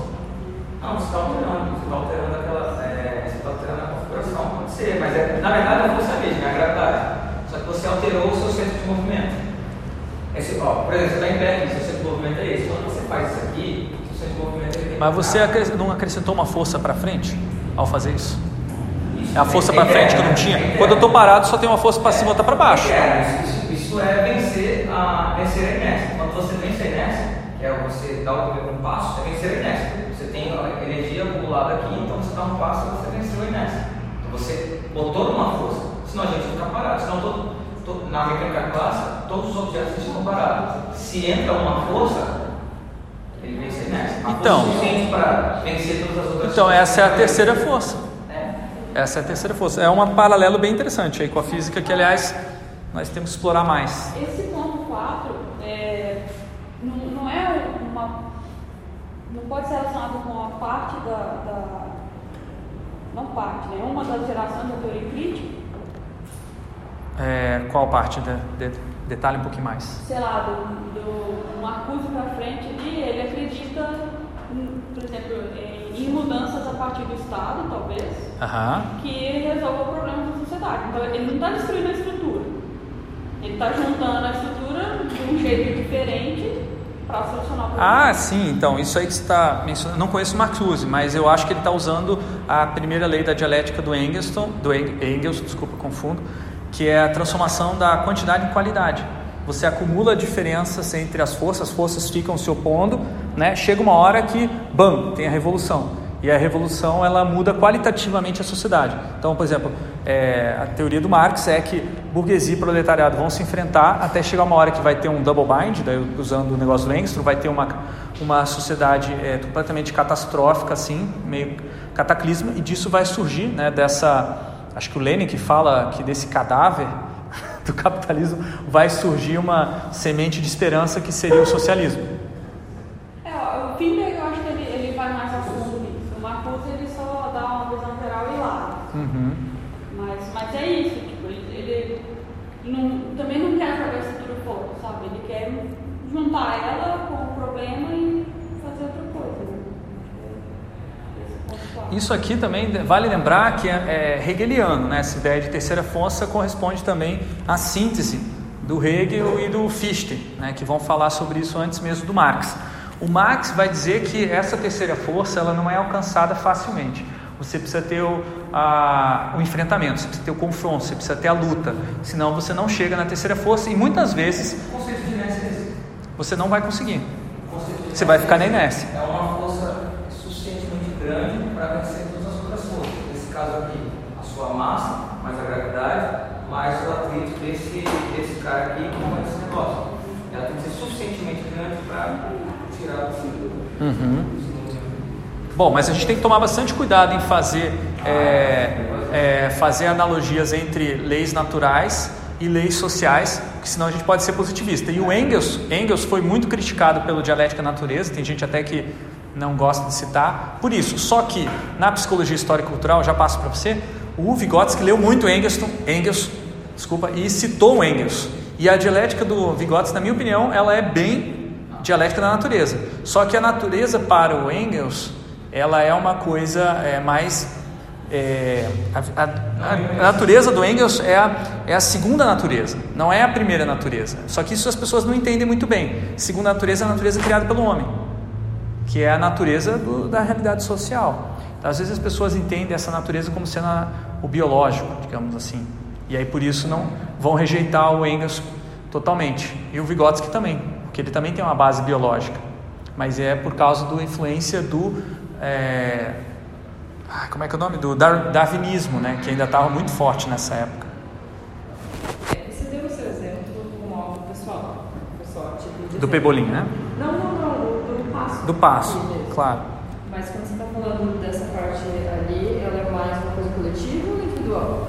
É, é, se a gente voltar para cá é coletivo. É coletivo, mas Isso. ela pode ser vista num aspecto pessoal também, de como você está lidando com pode. que o externo está trazendo? Pode, é isso, justamente, justamente isso que não faz o Marx, mas que o Vygotsky vai fazer e que o Engstrom vai construir em cima. Não, mas pensando na contradição do modo como você, é, tá, você falou que é baseado na tua pesquisa, não é? Sim, mas eu estou continuando o trabalho do Engstrom, estou na linha dele, que a contradição ela é vivenciada tanto no nível individual quanto no coletivo. Eu acho que, na, é, é, que a contradição ela é, ela é a mesma, só que ela tem uma escala diferente. E eu acho que da mesma maneira como você pode pensar numa física é, individual, que eu dei o exemplo aqui, você também pode pensar numa física coletiva e no teatro do oprimido com os jogos a gente vê isso acontecendo ali na prática. Tem, tem um artigo que, que eu acho que é uma leitura sobre o trabalho do Vygotsky, né, que você mandou, que a autora ele fala que quando você está botando no coletivo, qualquer coisa que você venha trazer para representar ali é uma projeção. Ela deixa de ser uma verdade, passa a ser o A, o a passa a ser uma linha, porque ela é uma projeção. Não... É, se você for pensar, tem uma coisa que a gente esqueceu de falar aqui. Ó. Quando eu faço o passo e crio a terceira força que me joga para frente, ó, presta atenção. Se eu não me cuidar, eu vou cair. Então, a hora que eu criei a terceira força, imediatamente já se forma uma força oposta àquela terceira força, que é o freio para eu não cair. Então, é, isso pode ser traduzido do ponto de vista é, coletivo, do tipo, quando a gente se junta e a gente pensa, imagina um futuro, né? Vamos fazer isso, vamos fazer aquilo, logo vem a, a resistência. Né? E aí, essa resistência é o que vai ajudar a gente a agir. Porque se a gente ficar viajando na maionese especulando sem resistência, a gente não vai formar a terceira força. Precisa ter essa, esse atrito. Vou até falar uma coisa, para a viagem total aqui. É, se não houvesse resistência, não haveria vida. A, gente, a resistência é criada pelo, pelo sistema feito para o mundo ter vida. Uhum. Não tem vida. É, eu, eu acho que quem fala sobre isso é o, o Maturana e Varela. Eles falam sobre isso. Que você. A, a vida só existe porque existe luta, porque existe é, dificuldades, né? Então é por isso que você tem evolução, né? Se não houvesse resistência natural, natural mesmo da natureza, as coisas deslizariam eternamente no movimento retilíneo uniforme, né? tá, vamos voltar aqui para a contradição. Atenção para o que não é uma contradição, tá? Problemas técnicos que podem ser resolvidos, mesmo que sejam muito difíceis. Se você resolver na matemática, não é contradição. Tá? Contradição ela escapa do nosso pensamento. Ela não está no pensamento, embora ela possa ser é, conceitualizada, mas nunca completamente. É, por isso que ela também não é um paradoxo, embora o paradoxo seja uma das maneiras mais é, realistas de você conseguir conceber uma contradição. Qual é o conceito do paradoxo?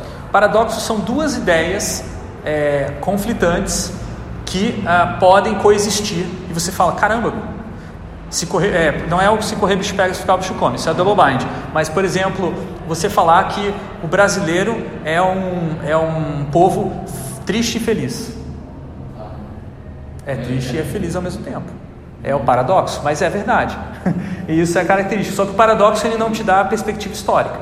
E, e o dilema é quando O dilema é quando você tem que se posicionar a Você respeito. se posiciona e você nunca vai saber o que teria acontecido se você tivesse posicionado de outra forma. É, o dilema é, é aquele negócio. Devo agora escrever o meu artigo, o meu artigo ou devo ler um pouquinho mais para entender melhor o que, que eu vou escrever? Vocês passam esse dilema todo dia, né? Você nunca vai saber se. Nunca, nunca tá pronto, né, para Seria escrever. é,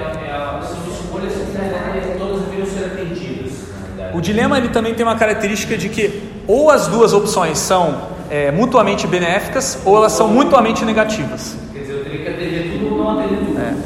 Então, o dilema e o paradoxo, um detalhe importante é que ele não tem terceira via, tá? Não tem terceira força no paradoxo nem no dilema. E a controvérsia, que é uma visão um pouco mais plural, porque aqui não são duas forças. Aliás, cabe o parênteses aqui, é, vocês estão percebendo que é triádico o negócio aqui na, na psicologia histórica e cultural, e não plural, e não diverso, como na, nos pós-estruturalistas e toda a discussão de gênero que vai vir depois, né? É. É. É, o legal disso aqui, desse estruturalismo, é que você consegue estruturar um monte de coisa em cima. Mas é claro que eh, você vai perder certos nuances aí que a pluralidade eh, vai trazer depois. Mas enfim, eu ainda estou na dúvida. Quer dizer, eu tô, eu estou alternando entre esses mundos. É, eu acho que todos esses caras aí que você citou aí, eles, eles vão fazer contradições se você for é, em nível de abstração. Só o simples fato de fazer os porquês que você está naquela situação, você vai, você vai chegar em contradições. Né? Sim. Então, ó, só para terminar aqui, fazer um, fazer um testezinho para vocês aí. Ó. O que, que é isso aqui? Vamos ver se vocês estão afiados no conceito de contradição. Gente.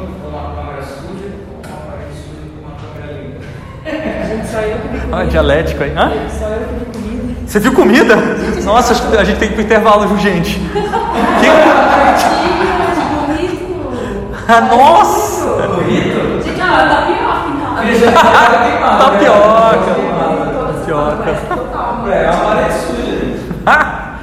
Ó, eu vou falar o que que é isso aqui. Isso aqui, isso aqui. Hã? Isso aqui é concreto, minha gente. Mas não, não é concreto. Por que, que não é concreto? Não. Não é concreto porque isso aqui são luzes que estão saindo do data show, batendo aqui nessa tela e chegando no seu globo ocular neste momento.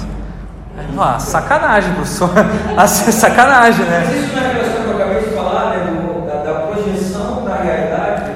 A realidade que a gente vive é uma realidade concreta, não porque ela é feita de concreto, mas porque o concreto é aquilo que a gente experimenta como realidade. A realidade é aquela história do, do ser humano estar vivendo no espaço de significados, em que esse conjunto de luzes que bate no na, nessa tela e volta para o seu olho tem um significado e é reconhecido como tapioca, é reconhecido como, como pizza ou sei lá o que. Isso são experiências concretas e por isso que a realidade humana ela não é, é 100% independente da observação do sujeito. E por isso que que ter, a dialética é a única maneira de você entender a realidade na perspectiva do Vygotsky, do Marx, do Engstrom, do Engels e tudo mais, né? e na minha perspectiva também. Então, a contradição, ela também tem essa característica, ela não é abstrata, não é um, uma, uma ideia apenas, ela também é uma coisa concreta que a gente experimenta. Então, aqui estão alguns exemplos de contradições, desigualdade social e como ela é experienciada. Não, nos textos ela é experienciada de um jeito, mas na prática é isso aqui: é você acordar todo dia ouvindo os barulhos do, da, enfim, dos problemas que você tem ali numa, numa favela, ao mesmo tempo do- olhando para um cara que está dentro da piscina tomando é, frappé no, no seu café da manhã. Né? E vice-versa, do cara que está em cima da piscina olhar para o pessoal sofrendo ali na favela e tá tudo bem essa contradição, ao invés de que sabe que os recursos que estão acumulados aqui poderiam estar melhor distribuídos e a gente, todo mundo poderia ter uma vida melhor se não fosse essa é, acumulação de capital que gera desigualdade social. Essa foto aqui é conhecida no mundo inteiro para representar a desigualdade social e ela é uma foto de uma, é, uma, uma situação urbana em São Paulo. É em São Paulo. Tem, tem, tem. Mas esse caso, nossa, uma piscina para cada andar, assim, tipo, é muito louco. É, aqui é o consumo, né? O, o consumo ele tem um, um, um custo ambiental gigantesco e não só ambiental como social, porque é, é, esse consumo gera lixo, mas esse lixo ainda tem valor e aí tem essas pessoas que trabalham é, coletando lixo, transformando em é, reciclagem, né? E aí tem um trabalho incrível, uma terceira força incrível feita pelo promovida, facilitada pelo artista chamado Vicky Muniz. Já viram esse documentário, Lixo Extraordinário? Lindo, Só lindo. uma Diga. Toda vez que você for falar de alguma coisa que possa ser reaproveitada, não é mais lixo. Resíduo. O lixo não é aproveitado. O lixo não é aproveitado, o resíduo é reaproveitado. É, você pode transformar lixo em resíduo ou achar uma nova forma de aproveitar. Claro. É, no, no vocabulário, o lixo é algo que A ideia do conceito do resíduo explica a terceira força nesse caso, né? Porque você tem pessoas que fazem o valor dele ainda, né? Depende, eu acho que a terceira força é quando você tem uma mudança na relação. Quanto é, eles estão transformando um objeto que não tem valor em um objeto que tem valor, é, eu não acho que tem uma terceira força aí, porque ainda você está Tá nesse. significando aquele objeto somente. Mas não tem mais significação aqui, é simplesmente estar pegando um objeto que está ali, é, que está esquecido, e aí você vende por causa da matéria-prima. A hora que você pega esse objeto da matéria-prima, a mesma matéria-prima, e você constitui um retrato com ele, aí você tem uma ressignificação de valor que gerou uma mudança. A reciclagem, né? Isso. Não, aqui não é reciclagem, na verdade aqui é, é chamado reuso, né? É reuso isso aqui. E aí é um reuso artístico que gerou uma evolução cultural dentro dessa é, comunidade. Muitas pessoas saíram dessa comunidade da favela, viraram artistas, viraram professores, viraram não sei o que, não sei o que lá. E aí é, até chegaram a fechar esse, esse aterro que tinha lá na, no Rio de Janeiro, em partes por conta desse é, gramacho. Uma história linda, assistam esse documentário que vale a pena e o trabalho do Vicky Muniz é muito parecido com a intervenção formativa, só que ele tem um viés artístico, né, que é o, a- o foco dele. E por último, a questão do preconceito de orientação sexual e identidade de gênero que acontece aí no, nas passeatas da eh, LGBT, no orgulho gay, antigo, antigo orgulho gay, né? E a Viviane Belleboni é um caso que eu, eu coloco aqui icônico, né? Que ela, eh, enfim, fingiu estar sendo crucificada, né? Ou foi crucificada de maneira ah, conceitual, digamos assim. É, depois gerou uma discussão gigantesca dentro das redes sociais, né? Se poderia ela estar misturando esse signo cristão e ofendendo essa religiosidade cristã, mas ao mesmo tempo, por outro lado, ela, ela o que ela dizia que estava fazendo era uma homenagem, né? Mostrando que a situação da, é, da- dos trans, das pessoas trans, que elas é, questionam a orientação de gênero é, que vem, digamos assim, por nascença, o que as pessoas esperam que seja a partir do seu sexo, né? Que o masculino é homem, a feminina é mulher, daí no trans ela faz o que a gente chama de transgênero, né? Inverte a relação ou talvez transforme em uma outra coisa.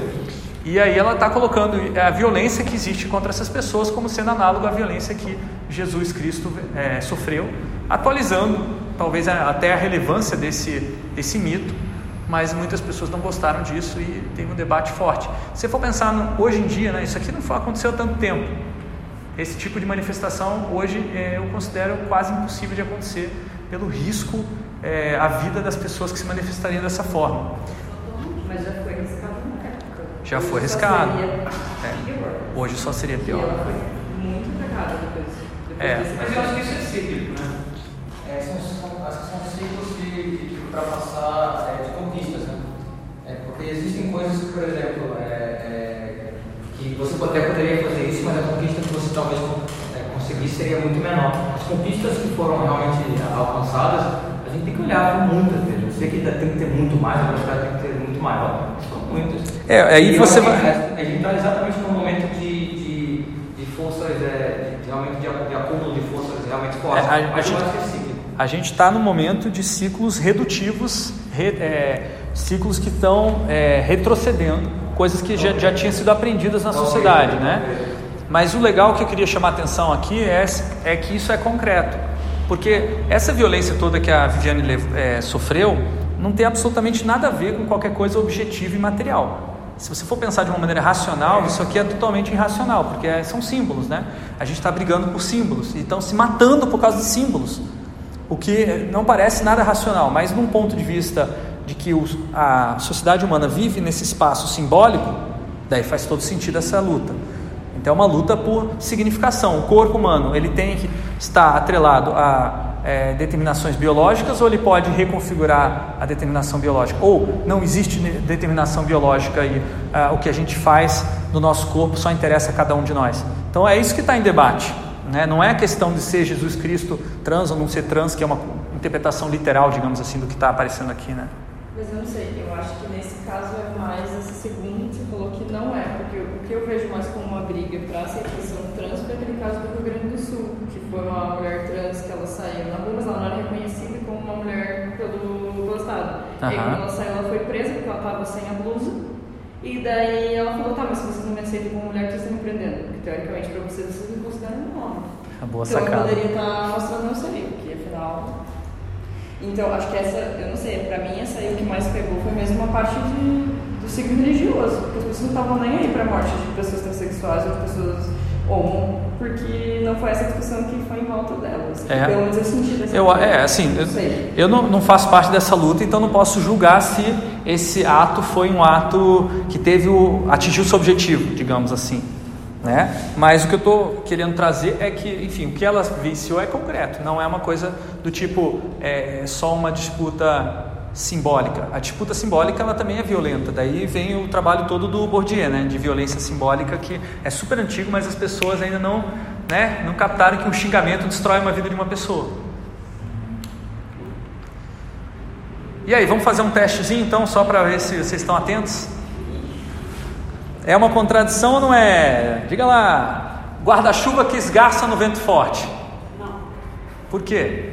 porque é um problema técnico que pode ser resolvido. Sei lá, de algum jeito. Na Holanda tinha um guarda-chuva formato aerodinâmico que não era redondinho e ele não esgarçava na chuva. Então tinha solução. É, é que lá chove e venta muito. Sempre que chove, venta. É dose. É, motoristas que desrespeitam as leis. Aí já... Por que, que você acha que é paradoxo? A ideia de motorista é oposta à ideia de lei? Eu acho que é. A ideia de que você, sei, no seu caso da habilitação, é que você está habilitado a dirigir. Quando você desrespeita a lei, você está se provando des, é, como desabilitado a, a, a respeitar as leis. Você acaba tendo que fazer o processo de reciclagem. Respeito à lei, qualquer um é. É, é, é, isso é verdade. é uma lei de Sim, o libertação. cidadão, viver nesse mundo, ele é um cidadão, ele aprendeu as leis também. É, quer dizer, a não ser que ele seja realmente um, uma pessoa que não tem qualquer instrução. Deve é. Oi? Deve é motorista. Não, não, não, eu estava só fazendo uma analogia com, com leis de leis de contradição. Para ser uma contradição, teria que ser se a lei existe e, e o cara para viver, ele precisa estar violando a lei, mesmo a lei estando ali. É? Foi bem confuso. É, é isso aí. A, a, a lei contrariaria o sistema de vida do cara, então ele sempre precisaria violar a lei, mas a lei existe, ela é contraditória à vida do cara. Então dá para resolver esse problema do motorista que se desrespeitam a lei? Não. Dá? Como é que dá para você resolver o problema? Punir mais? Punir não resolve. Punir não resolve? Então o que você faz? Tira a carteira? Deixa de ser motorista. Deixa de ser motorista, ué. Desrespeitou a lei, tira a carteira dele. Acabou de ser motorista, não tem contradição. Ele sabe, ele sabe a mecânica da dirigir. Não, mas não, você está falando de uma contradição, isso não, só um Eu acho que não é. Não. Eu também acho que não é contradição, não. Não? Não. É, crianças que pedem dinheiro no sinaleiro. Vamos tentar isso aí. É contradição ou não é? O desigualdade social não. Para ela é um dilema, né? Ou ela pede dinheiro para comer, ou ela não tem dinheiro para comer. Ou ela não tem comida porque não tem dinheiro. Ou eu. Mais por isso. Ah, sim, no, no, no ato como si, ela está buscando dinheiro. Por que, que a criança pede dinheiro no sinaleiro? Hã? Pai mandando, tem realmente fome, tem tanta coisa que pode acontecer. Dá para resolver isso aí? Põe na escola, dá Bolsa Família e não resolve? Não. Por que não? O problema é outro, né? Qual que é o problema? A estrutura. Então, ó, por que, que, por que, que a criança no sinal não está na escola? Porque os pais mandavam. Por que, que os pais mandavam? Porque eles não conseguem dinheiro no sinaleiro para a criança, sabe? Mas a família precisa de dinheiro. E por que, que a sociedade só dá dinheiro para a criança e não dá para os pais? Se é pior, é pior para a criança estar no sinaleiro. Se a criança pudesse estar estudando. Toca mais coração. Hã? São signos, né? Toca mais coração. E por que, que se ela desse dinheiro, é, dinheiro para os pais e não desse para as crianças, Aí eu, os pais iam botar as crianças na escola, a criança iria estudar, conseguir um melhor emprego e na próxima geração talvez não precisasse estar. Hã? Cachorrinho. Ela, ela não pode ver um cachorro que ela trata. A gente tem três cachorros. Se for um cachorro pedindo dinheiro no sinal, ela dá. Sabe por quê? Sim, Pô, essa é uma ideia boa, hein? É. Modelo de negócio aí, ó. Você sabe por quê? Porque você leva em consideração que ele não tem consciência. E ao não ter consciência, a culpa não é dele. E é, é assim que eu falo: ajudar cachorro é mole. Você ajuda, você bota um cachorro, você deixa três dias no porta-malas. Se ele estiver vivo, quando você acordar, quando você abrir, ele vai pular em você e fazer festa. Um ser humano não, você vai ajudar ele, vai fazer qualquer coisa. E você não tem controle sobre isso. Você não tem o menor controle. E aí você simplesmente ajuda, fala, pô, não vou ajudar porque ele vai tomar uma cerveja, não vou ajudar porque ele vai chorar cola, não vou ajudar porque ele vai bater na mulher dele. Não vou ajudar. Mas isso é um dilema, não é uma contradição. Então, mas eu estou dizendo. ele Isso é um dilema, o que você está falando é dilema. Mas ele perguntou por que, que as pessoas não ajudam mais crianças. Eu associo a, o nível de consciência da criança. Então você diz que ela não tem culpa por isso ajuda.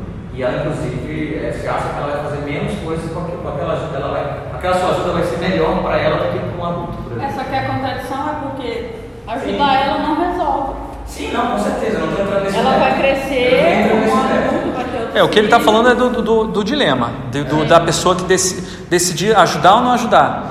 Mas por trás disso tem uma contradição extremamente complexa que até agora nossa sociedade brasileira não conseguiu é, resolver. Então é a contradição, na minha opinião. É, a, última, a- você vai para o supermercado e cada dia, vez que você vai lá, tem mais opções novas de é, cosméticos, de pão gourmetizado, de não sei o que gourmetizado, até fósforo gourmetizado está tendo agora. E aí? É uma contradição ou não é? Por que não? Isso é muito mercado. Hã? É, só você ir em outro mercado, não é. É só você ir no mercado ter menos opções? Não, você não tem falta de opção nesse mercado, né? Aham. Vai no que tem mais opções. Daí, quanto mais opções você tem, mais infeliz você fica porque você não sabe se escolher a opção certa. Ah, não. Ah, não, mas isso é. Aí é uma coisa É maior um que esse outro lá. Entendi muito bem. Se, É. se existe uma contradição na insatisfação. É isso que eu queria que vocês lembrassem. O, o, ela lembrou do autor, é o Barry Schwartz, ele escreveu um livro sobre o paradoxo da escolha. Então não é uma contradição, paradoxo. O paradoxo também está ligado, na verdade, a um dilema, né? Do tipo, eu devo levar isso aqui ou não? Eu preciso disso é ou não, né? É, é. E aí quando vocês, o paradoxo da escolha é o seguinte: eu toda vez que eu escolho uma coisa para ficar mais feliz, eu acabo ficando mais triste, porque eu sempre vou deixar de escolher algo que talvez pudesse ser melhor do que é é exatamente se eu não consumir, a sociedade não. É, perfeito. Aí sim. Existe a contradição. Se todo mundo parar de consumir, os mercados não existem, os mercados não existem, não existiam. Perfeito. Essa é a contradição do Marx. Marx vai descrever essa contradição. Tem toda a razão. Beleza. O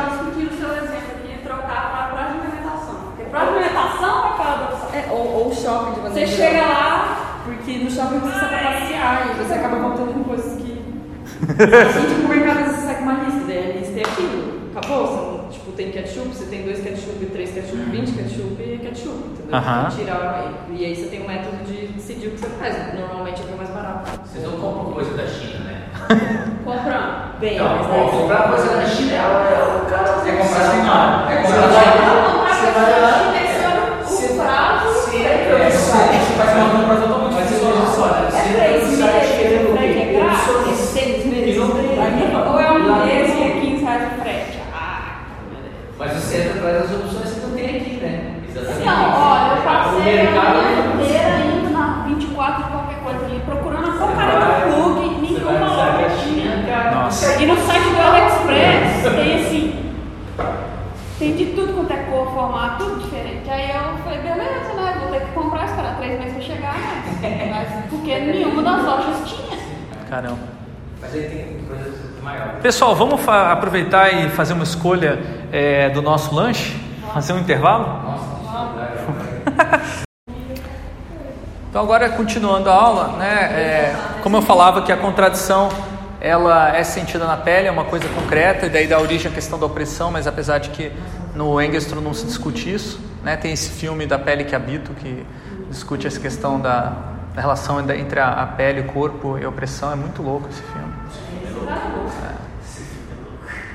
E a dificuldade de você compreender uma contradição de maneira abstrata, né? Você tem que realmente vivenciar ela, tá, fazer parte da contradição para você ah, Aí, como é que, como é que entra a contradição nesses deveres que a gente está fazendo? Como assim?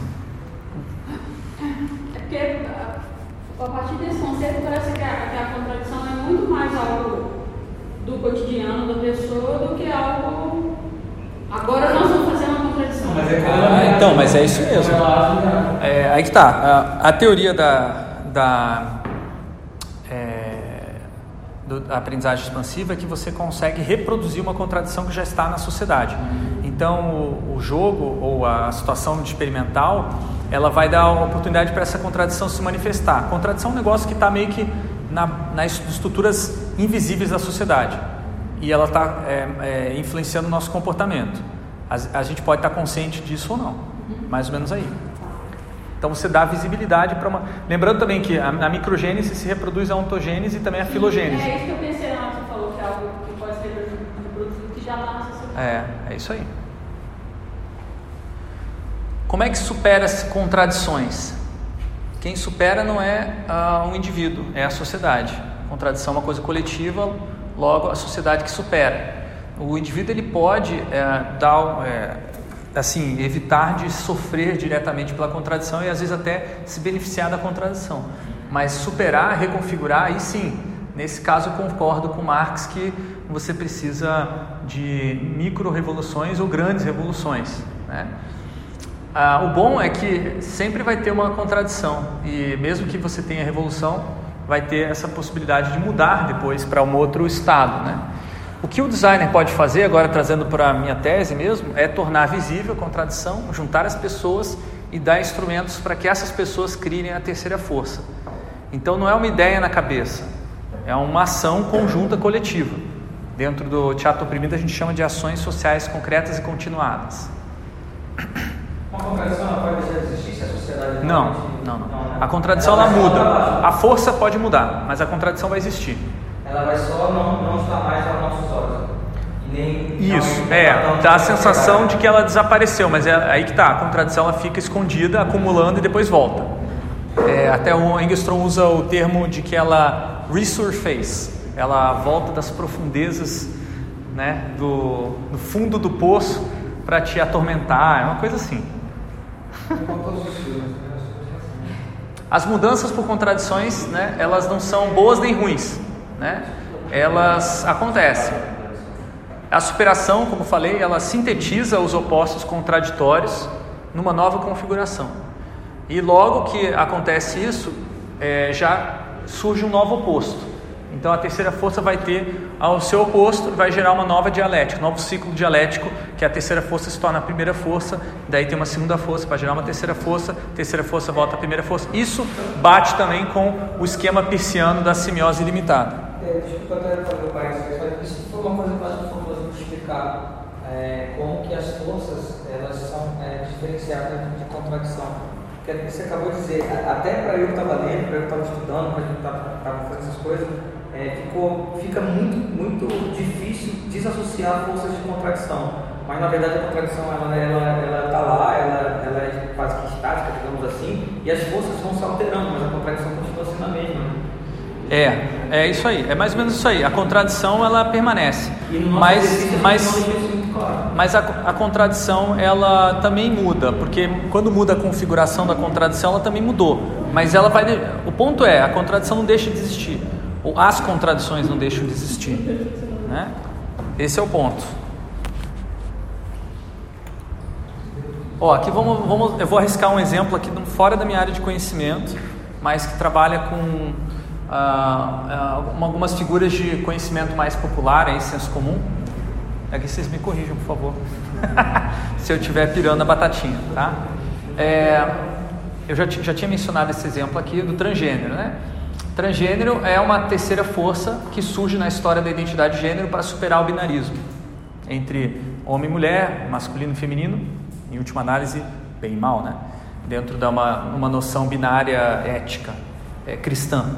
E aqui você tem o transgênero como o terceiro, como aquela coisa que está híbrida, né? aquela coisa que não está nenhum nem outro, e questionando isso. Estou colocando três transgêneros aqui que me interessam, né? É, eu particularmente acho legal, mas existem muitas outras variações de transgêneros, né? Aqui no caso são, hã? Inclusive o transgênero binário. Pois é.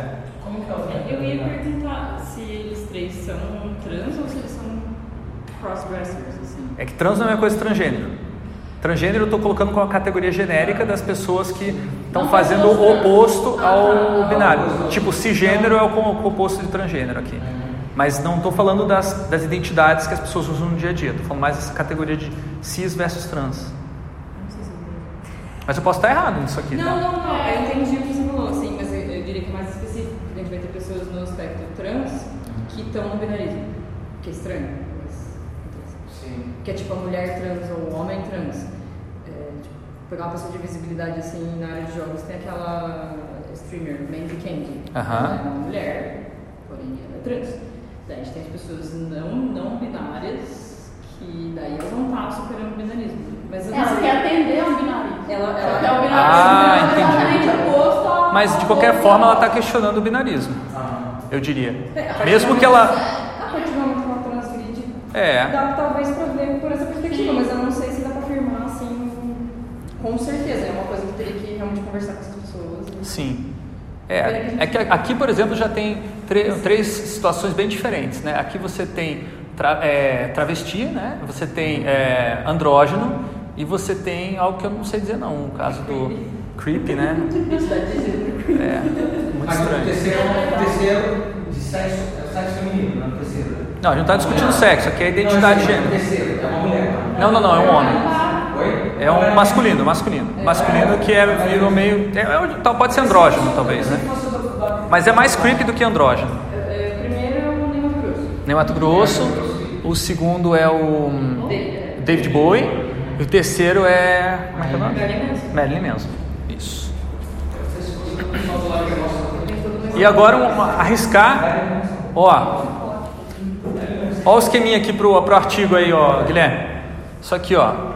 É, antigamente você tinha ah, categorias mais estanques entre masculino e feminino, uma sociedade organizada com até divisão eh, sexual do trabalho entre Mas masculino. nem tão antigamente, né? Nem tão antigamente. Está voltando né, nos ciclos é, redutivos, a gente tem tentado trazer de volta, que nós não, né, mas algumas pessoas.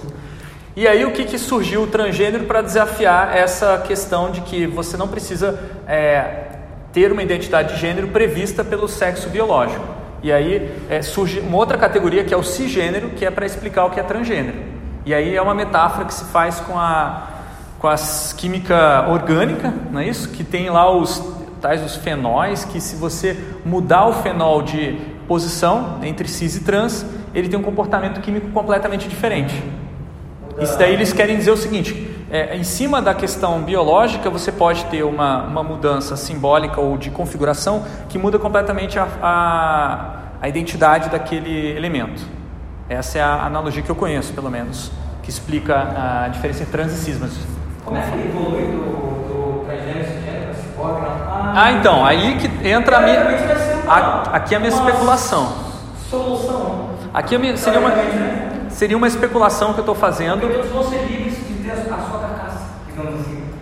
Não, não, não, não- a, a liberdade nunca acontece, ó, Rodolfo. Eu- eu- A é uma- liberdade nunca é plena aqui nessa história. assim, o seguinte, é, numa, numa sociedade onde você vai escolher o seu corpo completamente, né? Você vai É, mas modelá-lo, isso, isso. É, é, teoricamente isso vai ser realmente uma. Quem fala sobre isso é a Donna Haraway. Ela tem uma tem inclusive uma manifesto ciborgue, ela vai falar sobre essa relação da tecnologia como sendo uma relação de identidade de gênero. Também vai falar que a ciência tá é machista e a gente precisa ter uma ciência é, se expurgar a- o machismo da ciência. E ela vai usar esse conceito ciborgue para é, colocar isso. E aí você tem um movimento que ainda não está tão bem é, explícito, mas é forte e tem a ver com uma raiz é, religiosa também, de que essas pessoas elas estão é, é, são depravadas, degradadas, estão degradando o corpo delas porque elas não estão mantendo o corpo como ser natural, maculando. Daí, por exemplo, uma tatuagem já é já coloca a pessoa fora do vacina. e não tomar vacina, que é manter o corpo natural puro, né? Uma pureza do corpo puro. Eu não sei exatamente o, o termo, né? Que seria o oposto ao ciborgue. É, eu costumo chamar esses caras de né?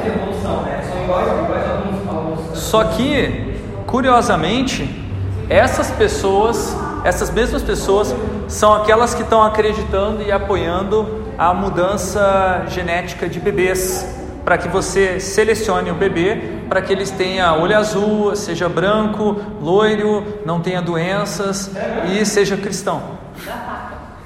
Principalmente seja cristão. Principalmente seja cristão, Mas né? a minha dúvida é se, é se é realmente dicotômico, assim. O que, que é? Não, mas espera, a palavra dicotômico não, não entra aqui, porque a dicotomia é o seguinte: ou é masculino ou é feminino. Acabou, não tem terceira força. Isso aqui é uma dialética. É uma força oposta, oposta mas eu, como evolução na dicotomia. na dicotomia não, você fica parado, ou é uma coisa ou é outra. Isso é dicotomia. Isso é lógica aristotélica. Não tem contradição, não tem terceira força. Mas assim? Tá, mas daí a terceira força entre a força masculina daí É o trans. a resposta é o. Isso, Aí daí E você aí, entra Isso. Isso, é de baixo para cima que se lê essa evolução histórica, digamos assim. Isso aqui é um esquema visual que eu, eu especulei bem no finalzinho da minha tese, não está validado, não passou por é, avaliação dupla, então, e o tema também que eu peguei, que eu não sei porque que eu peguei identidade de gênero, mas foi a primeira coisa que veio na cabeça. E também não está validado do ponto de vista histórico, porque eu não tenho leitura suficiente para isso. Então, esse é um exemplo não confiável. Tá? O que eu estou querendo mostrar é mais um exemplo, a estrutura gráfica para você entender o processo histórico e entender a- as forças. Mas não levem a sério o, meu, o conteúdo. Mas se quiserem trabalhar com esse conteúdo seriamente, daí eu sugiro, eu fortemente que eu, eu acho possível, talvez trabalhar dessa maneira. Claro, pen- repensando eh, essas categorias aí. E agora eu, eu construí isso aqui na verdade para explicar design expansivo, que é a minha tese. É, ele, volta, ele é uma prática que provoca a emergência da terceira força através da reprodução de contradições no espaço. O espaço aqui não é só o espaço conceitual, significado que o Vygotsky fala, mas o espaço físico também. Então, aí no Lefebvre eu consigo trabalhar essa relação dialética entre espaço abstrato, que o Lefebvre fala, e espaço concreto. E aí tem o esqueminha clássico da minha tese, já está ficando clássico já, que é o design redutivo é aquele que quebra as coisas é, em pedaços e elimina as contradições, é, trabalhando com problemas pequenininhos, um, um de cada vez, e depois tenta colar os pedacinhos para formar todos é, complexos é, e ah, holísticos. Só que aqui na volta você perde alguma coisa. Eu também chamo de pensamento sistêmico é, ou sistemático. É, inclusive essa tem gente que chama criatividade, né? Eu recebi, fazendo uma disciplina para uma, empresa, eles pediram para eu botar na emenda para eu explicar, por exemplo, aquele método Zizose, que eles chamam- que é os ruins, o alto, ruins, é a mesma coisa. Você pega, joga uma coisa no chão, quebra, vai juntando os pedacinhos e vai dizendo que agora você estava fazendo uma. É isso aí. É, agora, o pensamento do pensamento e a técnica que está por trás da intervenção formativa, da, da abordagem gestroniana e da minha abordagem, ele é inclusivo e expansivo. Ele vai colocando mais coisas lá dentro no caldeirão. Sempre ah, surgiu uma contradição, vem para cá, traz para cá. Outra contradição, traz para cá. Vamos esquentar o caldo, porque a gente acredita na tal da lei da dialética de que eh, se você aumentar a tensão, uma hora você tem uma transformação eh, qualitativa. E aqui tem um exemplo de uma reprodução de contradição na arte, que é o quadro famoso do René Magritte, do Isto Não É um Cachimbo, né? e que eu brinquei com vocês anteriormente com uma coisa, com a história do Isso Não É Concreto, né? lembra que vocês viram essa imagem? Foi inspirado nessa, nessa obra. Então não é um cachimbo porque é uma imagem de um cachimbo, mas uma imagem de cachimbo também é um cachimbo porque senão a gente não conseguiria falar de cachimbo e a própria palavra cachimbo não é um cachimbo porque não estou com cachimbo na boca agora. Nada é nada, mas tudo é tudo. Isso, isso que você falou é uma contradição. E isso é, tem a ver com a maneira como a gente vive no mundo é, de significados. Agora veja uma, a diferença de uma reproduzir uma contradição fisicamente, né? Vou botar o É, é, botar o símbolo do proibido fumar dentro de um cinzeiro. Mas, Hã? fumar, mas já que você está fumando, é, é, na hora que você tá fumando, é verdade, não podia. Se você já não deu, aí eu já vi um problema. Porque Cara, essa aí é legal de fazer, comprar um adesivo, botar no tem um- Ver o que acontece, né?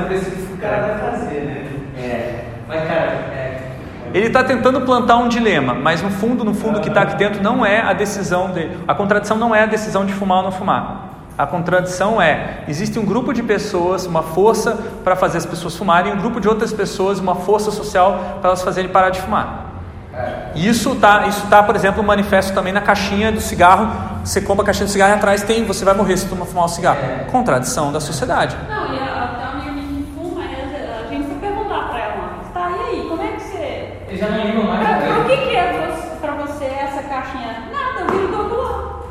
Aí tem gente que não, a mulher deixa pra cima, deixa pra ver o negócio. É. Ah, que droga horrível, que eu não fumo, né? E- Não, mas assim, se você olhar do ponto de vista é, populacional, a redução de quantidade de fumantes no Brasil depois que foi introduzida essa lei é gigantesca.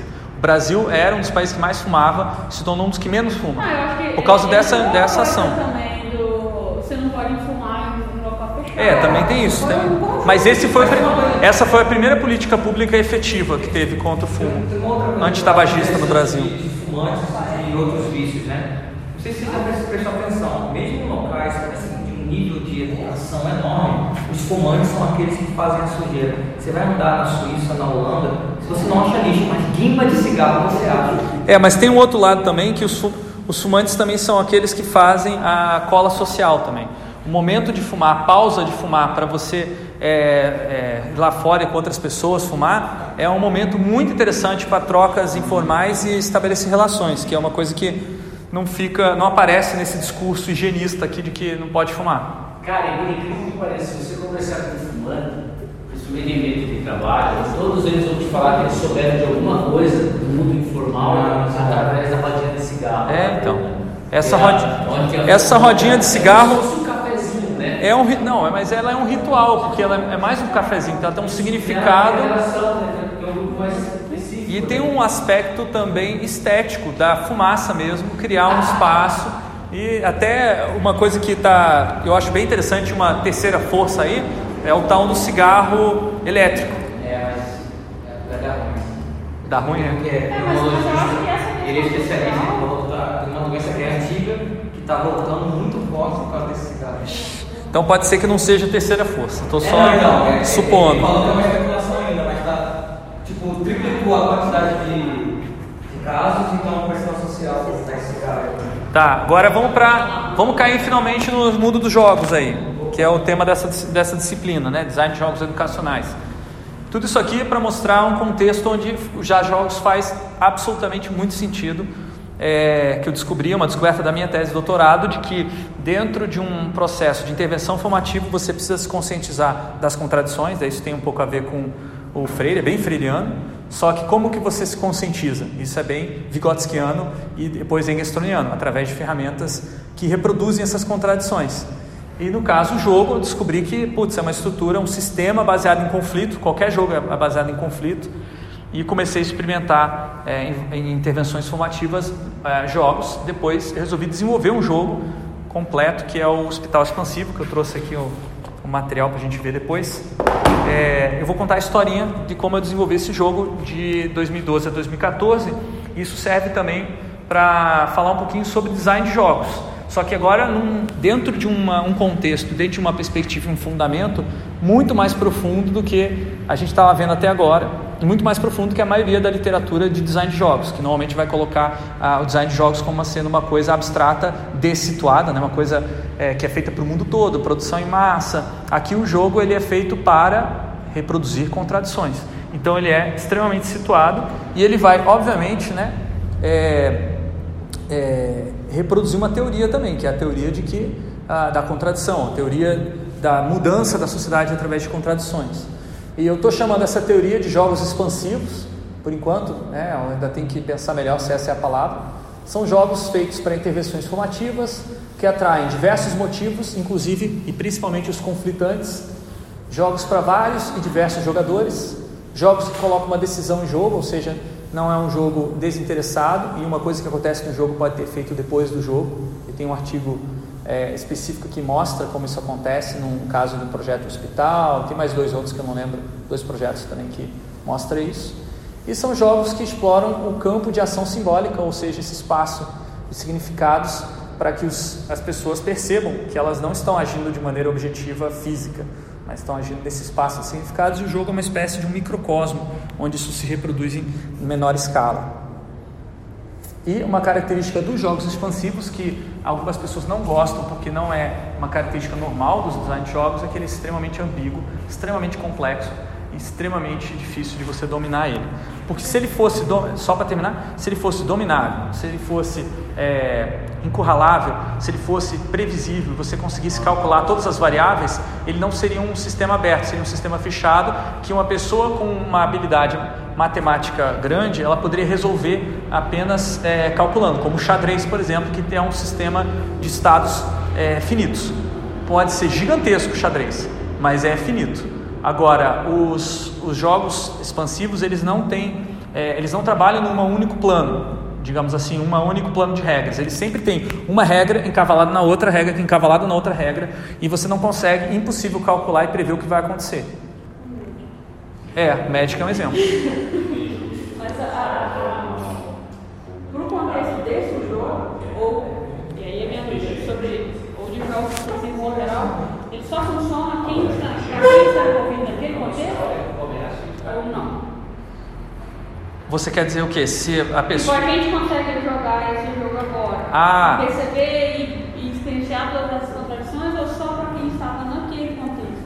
De acordo com Engstrom, não. Porque um específico. De acordo com Engstrom, não. Se você não faz parte daquela atividade, você não vai perceber a contradição concretamente. Mas de acordo com Van Amstel, a contradição ela se reproduz, ela se segundo Van Amstel, a contradição se reproduz no espaço e ao se reproduzir no espaço, ela pode ser experienciada a partir do espaço.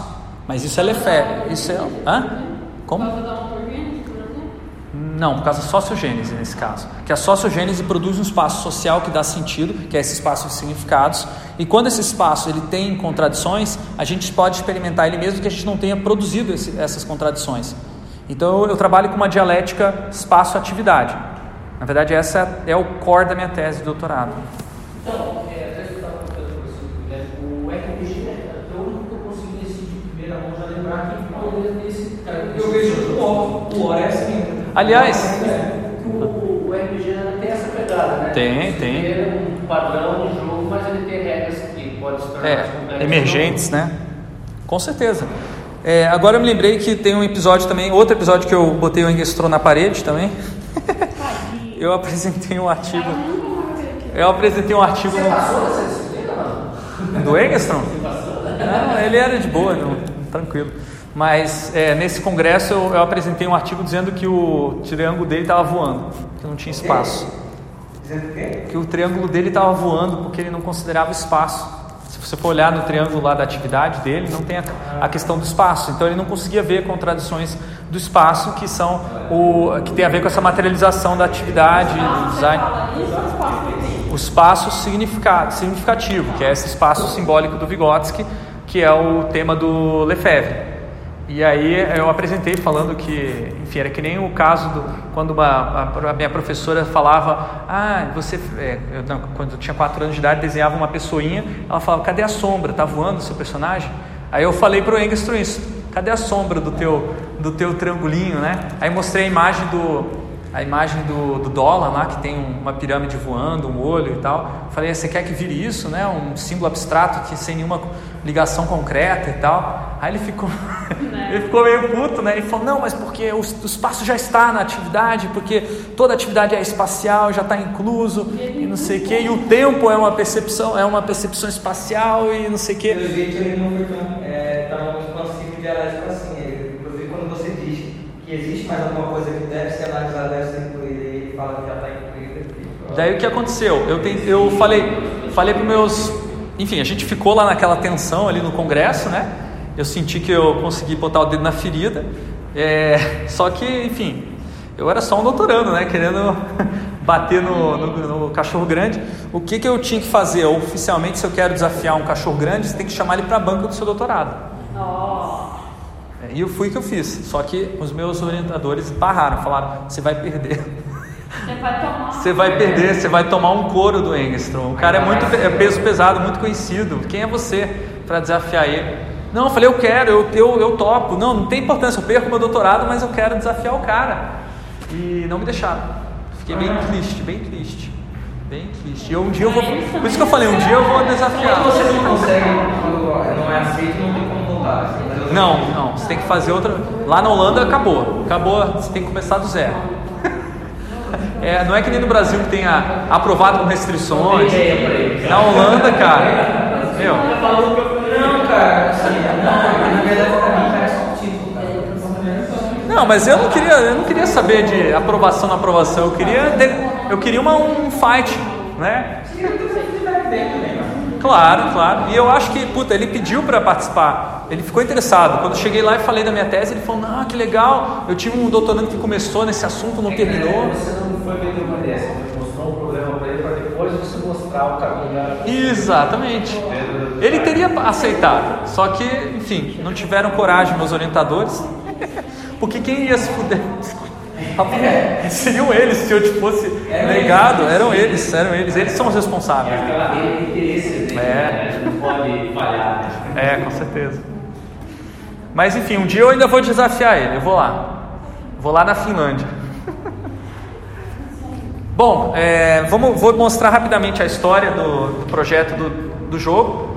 Então, eu fiz um, um estudo etnográfico, ou inspirado na etnografia, com vários projetos de construção de hospitais na Holanda. Mapeei os territórios de atividades. Veja que aqui já começa a aparecer um elemento novo, né, que eu estava imaginando que seria uma coisa meio é, fluida, que é o espaço da atividade, o território dela. E algumas vezes esse território é compartilhado, gera conflitos. E eu estava analisando como uma, uma ação de uma atividade, que parte de uma atividade cruza fronteiras entre várias atividades. Comecei a olhar para isso e ver também o papel da tecnologia em mediar esse cruzamento de fronteiras. Trabalhei com o conceito de objetos fronteiriços e acabei é, chegando à conclusão de que, na verdade, não fui eu, foi o meu é, orientador de doutorado, que a gente deveria construir um jogo para discutir essas questões das barreiras, as dificuldades de colaborar na construção civil de hospitais. E o meu orientador ele teve essa ideia porque ele era um aficionado por jogos de tabuleiro, os Eurogames, né? Ou é, lá chamavam de jogos alemães. Ele era alemão e ele cresceu jogando esses jogos. E na terceira semana que eu estava na Holanda, ele me convidou para jogar um desses jogos na casa dele. E aí eu falei, ah, beleza, né? Jogo de tabuleiro, deve ser um maluco, né? Que, enfim, para mim eu nunca tinha noção de que adulto jogava jogo de tabuleiro, então achei que ele era meio maluco. Mas aí eu fui e só que antes de é, jogar o jogo, ele mandou é, a lista de regras desse jogo. E eu fui olhar, falei, caraca, 40 páginas. É, 40 páginas para você aprender a jogar 1830. É um jogo absurdamente complexo que demorou 18 horas separadas em 3 dias. Muito, muito louco, muito detalhado. Ele reproduz várias contradições do capitalismo. É, por exemplo, a, a, o resultado mais interessante é o seguinte: o jogo é sobre um, você criar. Eu acho que eu já falei sobre esse jogo. Estou repetindo aqui de novo, mas enfim. O resultado final aqui é que você tem uma rede de transporte ferroviário completamente sem sentido, porque você tem um sistema é, que é, justifica e organiza a produção desse, dessas, dessa rede, que é, é, livre mercado, competição total, e aí o resultado é um projeto muito ruim de infraestrutura. É, aí, baseado nessas experiências e nos vários jogos que meu orientador é, propôs para a gente jogar, eu comecei a, a, criar o nosso jogo e fiz um, alguns experimentos rápidos usando alguns materiais que eu comprei lá de modelagem rápida, né, um brinquedo de criança. Um pré-lego aí. É um pré-lego, é, porque é muito mais rápido, né, para você a, a brincar com módulos de blocos de madeira. O que, que eu fiz nesse experimento? Eu pedi para várias pessoas que eu conhecia montar um modelo de um hospital ideal e me falar por quê. E aí eu estava explorando quanto a forma do hospital podia ser uma, um elemento de significado e, se, e verificando a hipótese também de que a, a tridimensionalização da construção do hospital no jogo seria uma funcionalidade crucial para a diversão e para o estímulo. E de fato, as pessoas ficaram extremamente engajadas com uma proposta tão simples dessa e me contaram muitas histórias de aspectos importantes que poderiam ser simulados no jogo, como por exemplo a circulação de um paciente de um lugar para o outro e a questão da, das especialidades que o cara quis representar aqui é, os módulos, digamos assim, do hospital.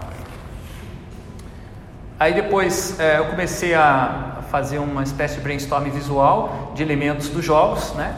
É, anotando, por exemplo, teria que ter um tabuleiro, teria que ter dinheiro, teria que ter orçamentos, teria que ter base de dados para o projeto do hospital, por aí vai. Todos esses, esses elementos estavam fundamentados nos estudos etnográficos. Então, se tem pacientes no estudo etnográfico, vai ter uma representação de pacientes na, no jogo, tentando com isso que esse jogo fosse uma reprodução, da, reproduzisse contradições que existem de fato na prática.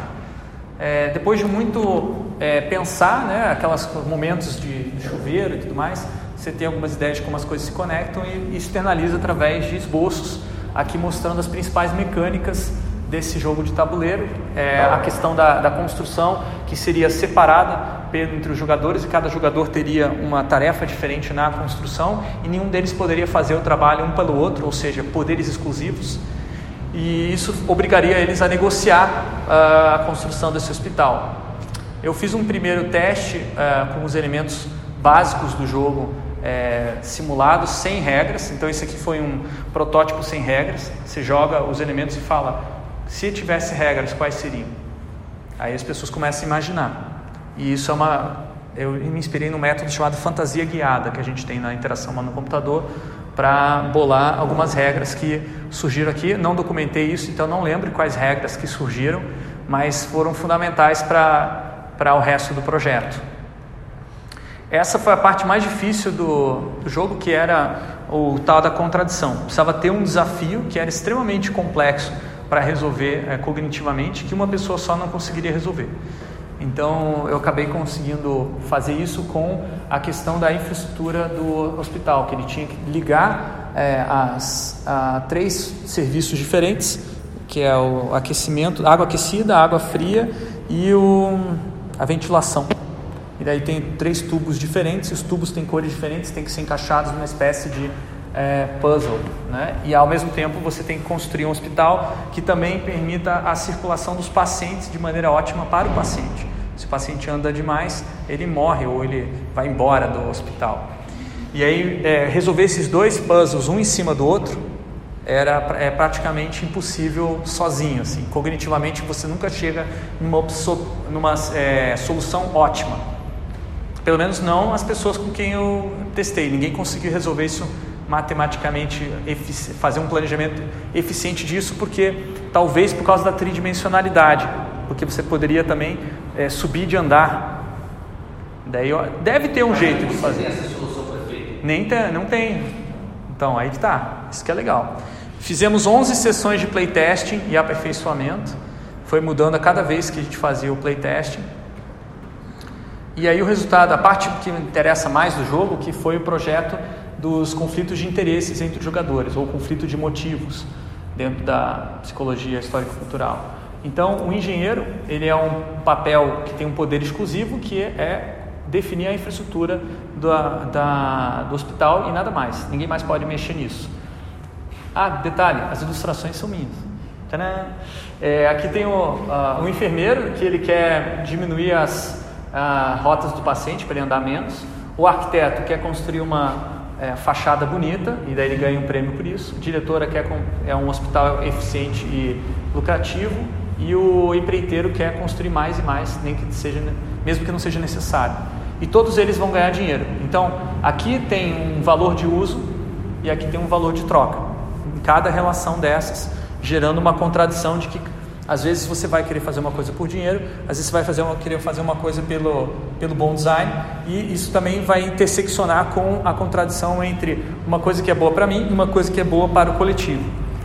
Então, nesse jogo, é, foi extremamente difícil balancear, na verdade, eu percebi que é imbalanceável, porque ele é um sistema é, infinito e tem muitas regras é, interlocking, né? não sei nem como traduz isso.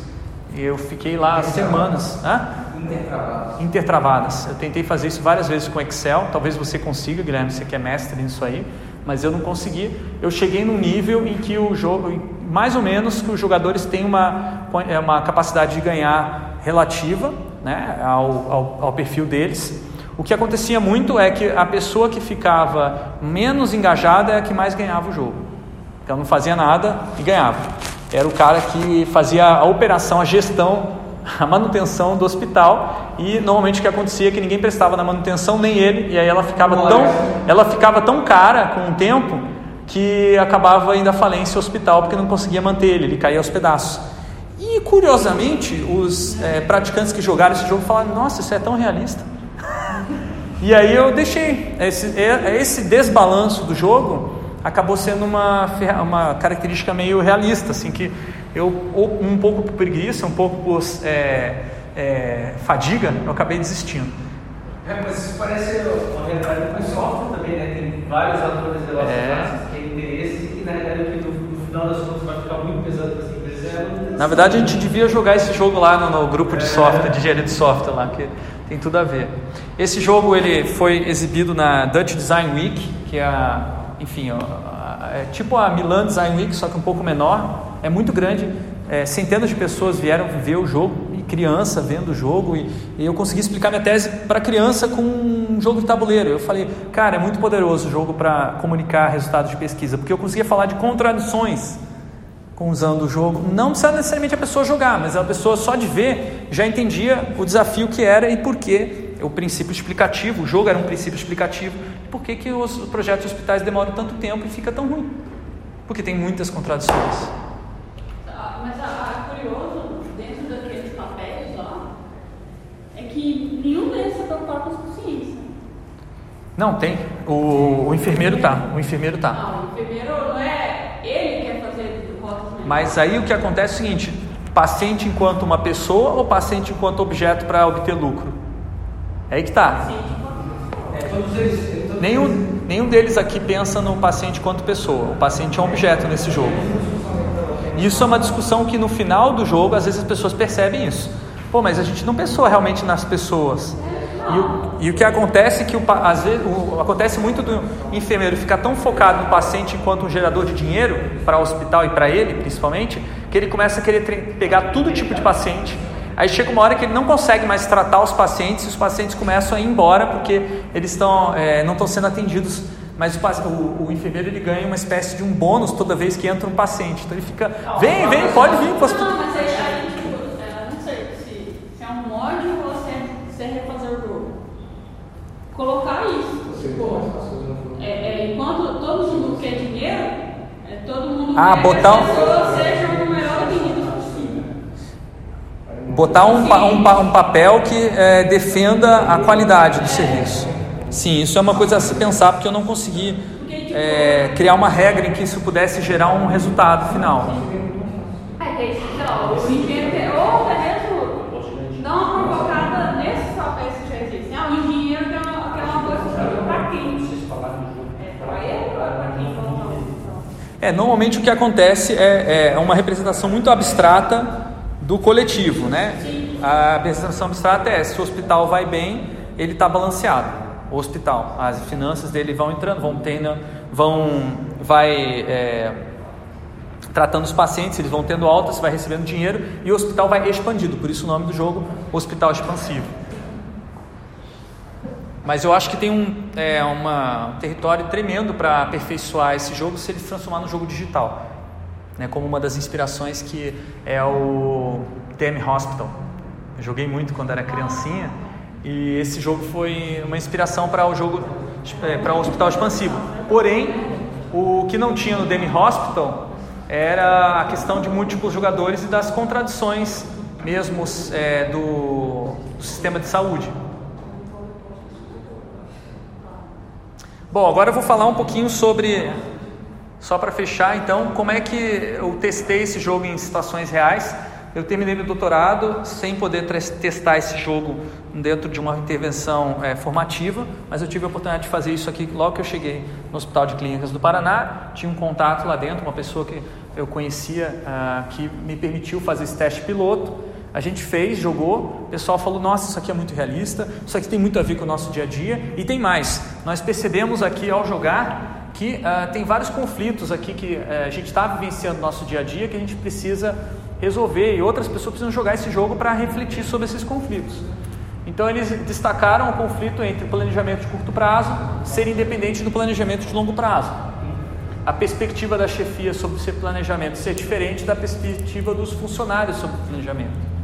E aí uma, uma outra questão que é o sistema de colaboração que se deseja nutrir está sendo sabotado pelo sistema de pressão e cobrança tem a ver com a eficiência nos hospitais universitários, é, implementado pela EBSER, que é uma empresa brasileira de é, gestão, uma terceirização intermediária que, a, que o governo implementou alguns anos atrás e que está minando a colaboração dentro de, desses hospitais. Aí eles me pediram para fazer mais, é, jogar mais esse jogo e eu propus de é, experimentar outros tipos de jogos. Mas antes, é, daí eu falei, vou começar a estudar e entender a situação antes de entrar com outros jogos. Antes eu não tinha feito um, um estudo etnográfico, ou nem perto disso. Também não cheguei a fazer, acho que eu fiz mais um estudo baseado em entrevistas com diferentes atores. E aí eles falaram que ó, eles tinham necessidade de planejar versus a emergência que é típica de um hospital. Isso é uma contradição né, que gerava brigas entre equipes, o tal do double bind.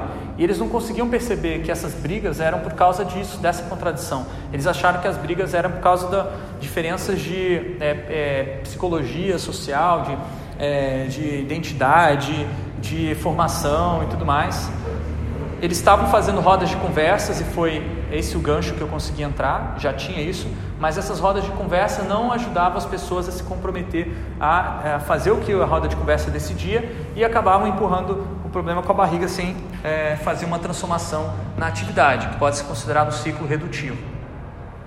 Então a intervenção formativa que a gente fez lá tinha o objetivo de experimentar jogos como uma maneira de repensar a cooperação nas equipes envolvidas com cirurgia é, para mim, é, eu tinha interesse em verificar se os jogos é, poderiam ser estímulos ambíguos dentro do, da dupla estimulação e, por fim, é, superar o tal do double bind para que eles colaborassem mais. O primeiro jogo foi o Mapa da Empatia. Esses jogos que eu escolhi foram baseados no Game Storming, que é um livrinho bem legal sobre é, jogos, de, jogos de criatividade. E esses jogos são legais para esse é, para serem ambíguos porque eles são flexíveis e fáceis de você modificar e os próprios participantes entendem a lógica deles e podem modificar a lógica.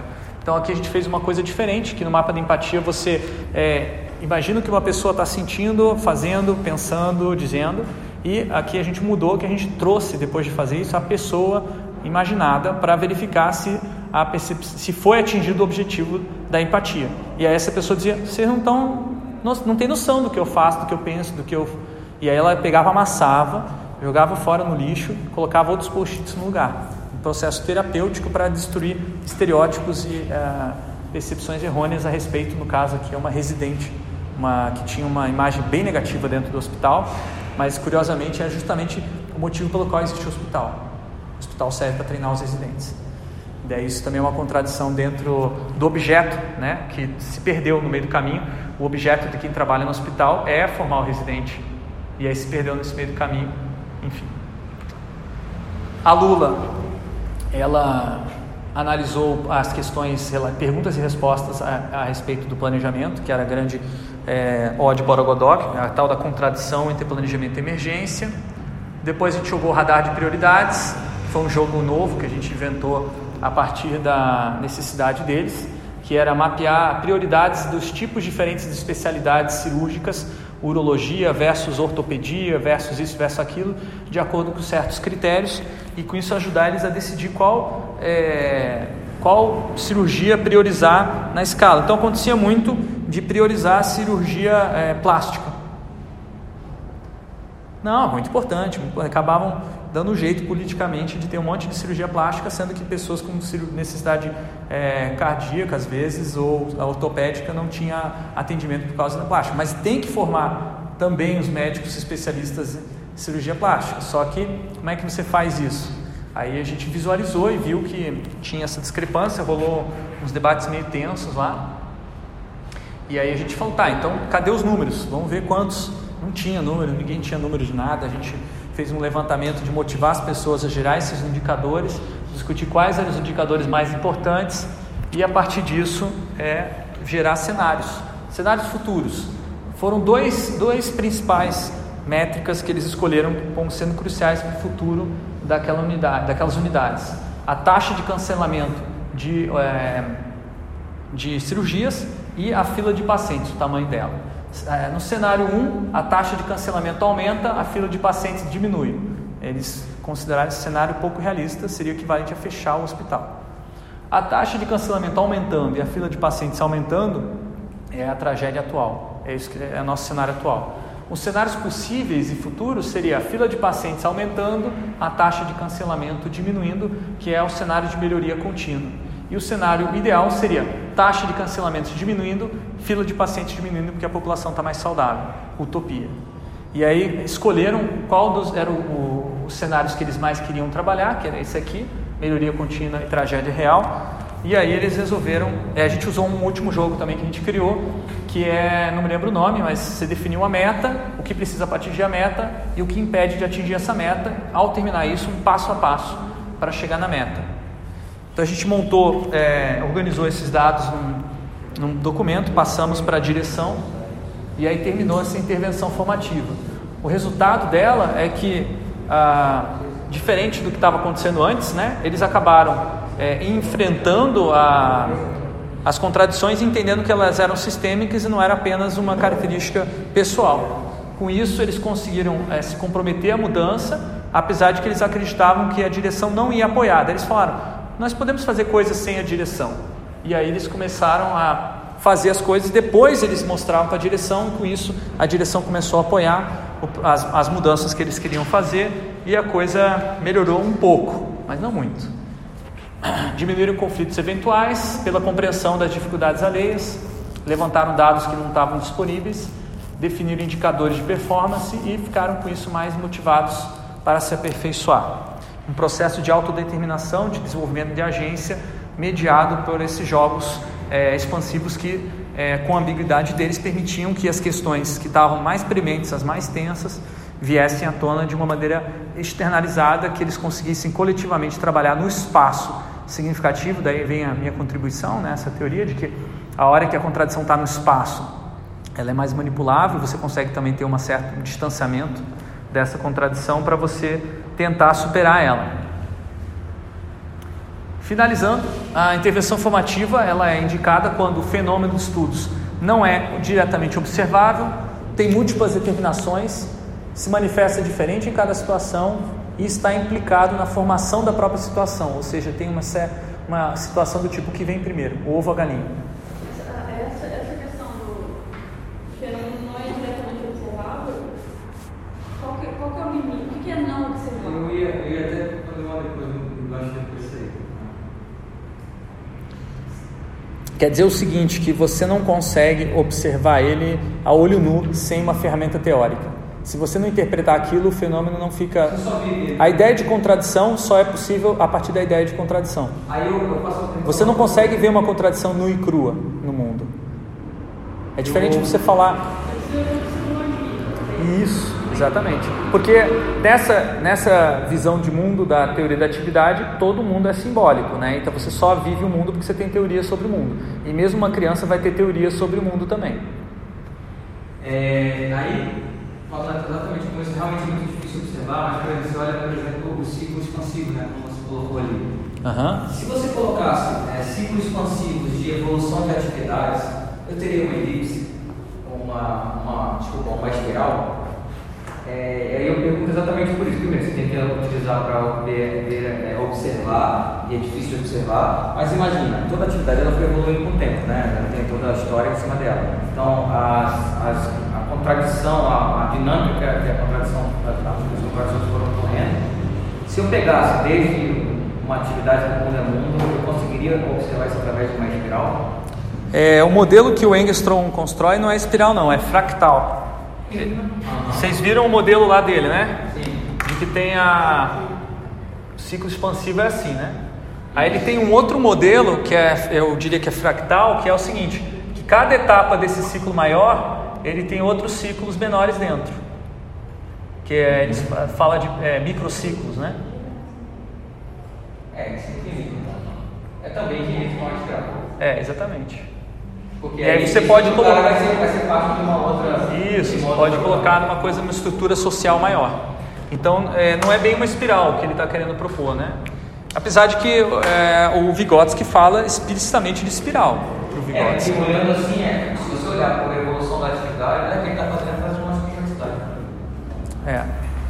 E aí, para fechar o último slide, é, as situações também onde faria sentido intervenção formativa, quando a organização está em crise e quer que as pessoas colaborem, é, principalmente na academia, com essa crise, para ajudar a sair da crise, porque não, já tentaram milhões de coisas, não deu certo, não aconteceu nada.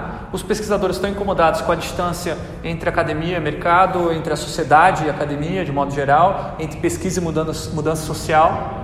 Há uma necessidade de desenvolver um projeto colaborativo, portanto, um projeto que envolve pessoas de diferentes disciplinas, inclusive pessoas fora de disciplinas. Ufa!